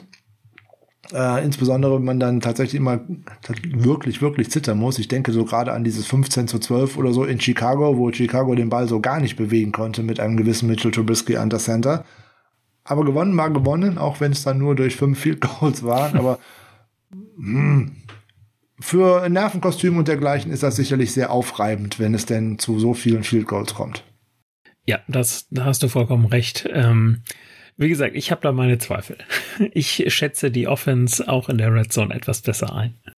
Ja, das könnte, es könnte sein, es könnte sein. Aber ich würde ihm die Daumen drücken. Ich würde es sehr freuen, wenn wir die Spiele auch eng gewinnen. Nicht gut für mein Nervenkostüm und meinen Blutdruck und äh, aber würde ich dann hinnehmen. Können wir noch mal kurz über den einen oder anderen Teamrekord sprechen? Da müssen wir, glaube ich, gar keine großen Zahlen und alles drüber verwenden. Ein Spiel mehr bedeutet auch, man kann 17 Saisonspiele gewinnen. Ähm, bester Rekord, den die 49ers hier hatten, war 1984, 15-1. Okay, eine 16-0 werden wir nicht mehr schaffen. Eine 17-0 halte ich für höchst unwahrscheinlich, wenn ich ehrlich bin. Und äh, gerade weil die Teams halt so ausgeglichen sind in der heutigen NFL, ist das echt, echt schwer. Und vor allem, weil dann irgendwann, selbst wenn du es schaffst, 13-0, 14-0, 15-0 zu gehen, dann bist du ja in den Playoffs qualifiziert und alles. Und dann ist irgendwann auch mal der geistige Schlendrian einfach da. Klar, das haben wir ja auch in der 2019er Saison gesehen, wo da auf einmal Spiele verloren werden, wo man gedacht hat, nein, das kann es jetzt eigentlich nicht sein.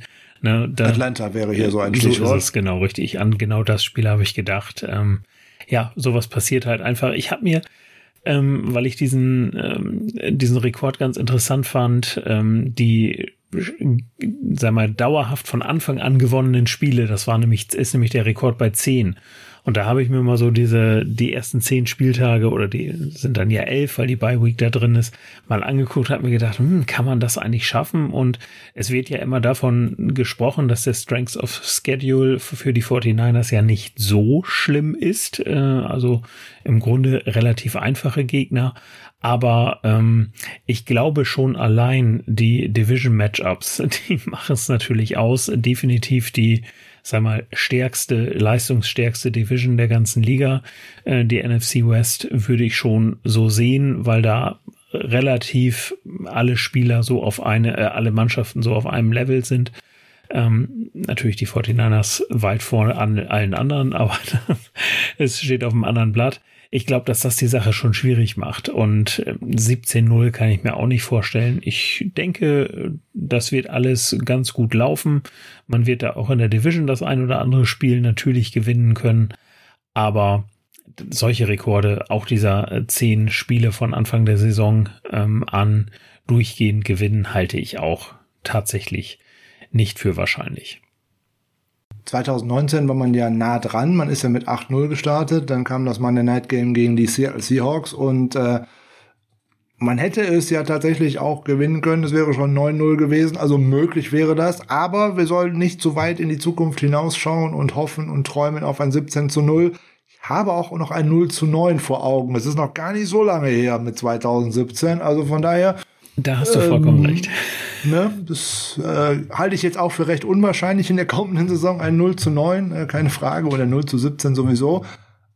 Aber naja, man sagt immer so schön, man hat schon ab vor der Pferde, äh, vor der Apotheke Pferde kotzen sehen. Also ich glaube es nicht, aber möglich ist leider ganz vieles. So, ein unrühmlicher Rekord. Wenn du, hast du noch einen, sonst hau ich mit einem unrühmlichen Rekord die äh, Folge mal zu Ende. Ja, ich hätte tatsächlich noch einen, den ich mir auch mal ein bisschen genauer angeguckt habe. Das ist kein, äh, kein 49ers-Rekord, also kein Franchise-Rekord, sondern einer der gesamten NFL. Und zwar würde ich doch das Duell zwischen George Kittle und äh, Travis Kelsey nochmal aufgreifen wollen, die sich ja mhm. im Jahr 2018 das Duell geliefert haben um die äh, meisten Receiving Yards eines äh, Tight Ends in einer einzelnen mhm. Saison.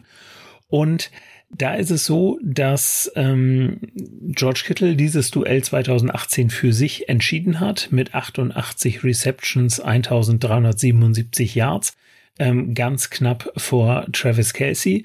Der hat sich dann im letzten Jahr 2020, als Kittel ja nicht mehr so richtig produzieren konnte, ähm, zurückgeholt mit äh, 105 Receptions für 1416 Yards. Ich glaube aber, dass in dieser Saison George Kittle sich diesen Rekord wieder zurückholen wird, was einmal daran liegt, dass er ein Spiel mehr zur Verfügung hat. Ähm, und ich habe da sogar schon eingerechnet, dass er weniger auf dem Feld stehen wird. Aber was ich dabei nämlich ganz interessant finde, ähm, George Kissel, Kittle hat in dieser 2018er Saison ähm, 15,6 Yards per Reception gemacht. Travis Kelsey war damals bei zwei, in 2018 nur bei 13 Yards ähm, pro Receptions und in der letzten Saison auch nur bei 13,5. Das ist immer noch viel, aber es da zeigt die Masse. Es macht die Masse, genau, aber es zeigt, dass und da ist wieder das das Scheme, die Big Plays durch durch Play Action, Pre-Snap Motion und so weiter und so fort ähm, und das Kreieren von mit Mismatches, was ja Shanahan nun gerade richtig gut drauf has, hat. Ähm, das führt einfach dazu, dass ein George Kittle mit einem gefallen, gefangenen Ball mehr produziert als ein Travis Casey. Und wenn man sich dann noch anguckt, dass ja im Grunde die Chiefs diese Saison das die komplette O-Line einmal ausgetauscht haben, die sich sicherlich auch noch in irgendeiner Art und Weise finden müssen, auch wenn das natürlich alles gute Spieler sind, überhaupt gar keine Frage. Aber ich glaube, dass hier ähm, George Kittle tatsächlich die Möglichkeit hat, diese 1416 Yards zu übertreffen und dass gleichzeitig es Travis Casey nicht schaffen wird, den Wert dann wiederum zu überbieten. Alles natürlich unter der Voraussetzung, George Kittle bleibt fit, aber ich bin da aufgrund der Rotation, die da stattfinden kann und aufgrund der Tatsache, was er mit dem Ball machen kann, wenn er ihn erstmal in der Hand hat, bin ich da optimistisch. Und wie generiert Kyle Shanahan diese Mismatches? Unter anderem mit Pre-Snap Motion. Da habe ich nämlich auch über George Kittle gesprochen, was der da für eine Rolle spielt. Also hört gerne nochmal in die freitägliche äh, Spotlight-Ausgabe aus der letzten Woche rein. Da kann man Michael nur zustimmen. Voraussetzung dafür ist natürlich, George Kittle bleibt gesund. Und ähm, dafür ist auch Voraussetzung, dass er weniger spielt, zumindest aus meiner Sicht. Ob es dann mit den großen Reception-Zahlen ist, wenn er die nicht auch noch dann macht, wenn das Spiel schon entschieden ist, dann könnte das echt eng werden, äh, wenn man jetzt sagt, die letzten, keine Ahnung, zehn Minuten oder was ist er nicht mehr auf dem Feld, weil das Spiel ist schon entschieden in die eine oder andere Richtung. Ich glaube, da braucht man auch noch die Yards aus der Garbage Time, um so einen Rekord zu holen. Aber möglich ist der durchaus, ohne Wenn und Aber. Bei einem Kittel, der 17 Saisonspiele macht, muss ich damit rechnen, dass da am Ende der Saison 16 oder 1700 Yards um die Ecke kommen können. Insbesondere, weil er als Receiver auch diese Fähigkeiten hat, die tiefen Routen zu laufen und äh, die könnte man gerade durch andere Mesh-Konzepte hervorragend für ihn öffnen. Also auch da nochmal, Mesh-Konzepte, hört gerne auch nochmal die Spotlights zur West Coast Offense rein, dann weiß man genau, was ein Mesh-Konzept ist. Ja, ähm, sehr schöner Rekord, den du dir rausgesucht hast. Dann komme ich noch mit einem nicht ganz so schönen aus der Ecke, sozusagen zum Abschluss. Ich habe mir die Liste mal angeguckt bei den Spielen 50 Biggest Blown Leads, also die größten Führungen, die man verspielt hat. Jetzt darfst du bitte einmal tippen, falls du dir das nicht auch angeschaut haben solltest. Nein, habe ich mir nicht angeguckt. Was ist die höchste Führung, die die 49ers jemals abgegeben haben? Was sie mal aufgeholt haben, wissen wir. Das war unter anderem auch mal gegen die New York Giants. Da hat man übel hinten gelegen und hat dann tatsächlich noch hinten raus gewonnen. Aber das darum geht jetzt gar nicht, sondern jetzt mal umgekehrt. Hm, du stellst mich heute vor Herausforderungen. ich tippe mal auf 28 Punkte. Na, das ist sogar ein Ticken zu viel. Es waren 24. 24. Ja, okay. aus der Saison ja. 1977 ja. bei den Minnesota Vikings 24 Punkte Führung gehabt und am Ende hat man 28, 27 verloren. Ja. Man hat nochmal eine 23 Punkte Führung abgegeben, auch auswärts bei den damaligen Phoenix Cardinals. Das war in der Saison 1988. Und das größte so aus der Neuzeit, in Anführungszeichen, äh, 2014, eine 21 Punkte Führung gegen die San Diego Chargers noch abgegeben zu Hause und hat dann am Ende 35, 38 verloren. Ja, Frank, aber mit so einer Statistik kannst du hier nicht aus der Folge rausgehen. Du musst jetzt noch was Schönes finden. Das können wir nicht so, so stehen lassen jetzt. Ich muss jetzt noch du, was Schönes finden. Ja, genau. Okay. Wir brauchen jetzt noch irgendwas, äh, biggest Blowout ever, irgendwas in der Schiene. Dann komme ich noch mit einem Rekord aus der Ecke, ähm, wo ich mir ziemlich sicher bin, dass er nicht in dieser Saison gebrochen werden wird und dass da auch einige Spieler noch eine lange Zeit für brauchen könnten, um ihn überhaupt brechen zu können, nämlich die meisten Solo-Tackles äh, in der Geschichte der 49ers. Da ist nämlich wieder einer meiner beiden Herzensspieler weit vorne. Patrick Willis mit 733, gefolgt von Ronnie Lott mit 721. Und wenn ich dann jetzt daran gucke, wann denn mal so aktuelle Spieler da irgendwann kommen, dann muss ich schon weit runter scrollen, um in dieser Liste mal jemanden zu finden. Und der erste, den ich dann finde, auf Platz 23, ist ein gewisser Fred Warner mit 253. Vor Jimmy, Immerhin, vor Jimmy, ja. vor Jimmy Ward mit äh, 252. Und dann kommt auch schon fast Jacques Gittata hinterher mit 223. Aber der Weg bis 733 ist natürlich ganz schön lang und ganz schön weit und da liegen im Zweifel auch ganz schön viele Tackles zwischen, die auch alle wehtun. Aber Fred Warner ist ein hervorragender Kandidat, wie übrigens auch äh, Samson Abucam, um noch einen anderen schönen statistischen Wert rauszuholen. Das wird jetzt keine Glanzleistung sein. Diesen Rekord werden höchstwahrscheinlich auch noch ein paar weitere Spieler der 49ers in dieser Saison aufstellen. Um welchen geht's, Micha? Die Most Tackles, würde ich sagen. Nein. Ich habe doch gesagt, viele Spieler. Und da müssen die alle so, nicht mal viel für tun. Sie müssen nämlich eigentlich nur was so, machen. Sie müssen starten. Ja, auch. Jedes Spiel. Genau. Es wird genug Spieler geben, die den äh, Eintrag ins Rekordbuch finden, weil sie tatsächlich 17 Saisonspiele gemacht haben. Und Fred Warner hat bis jetzt kein einziges Spiel in seiner Karriere verpasst.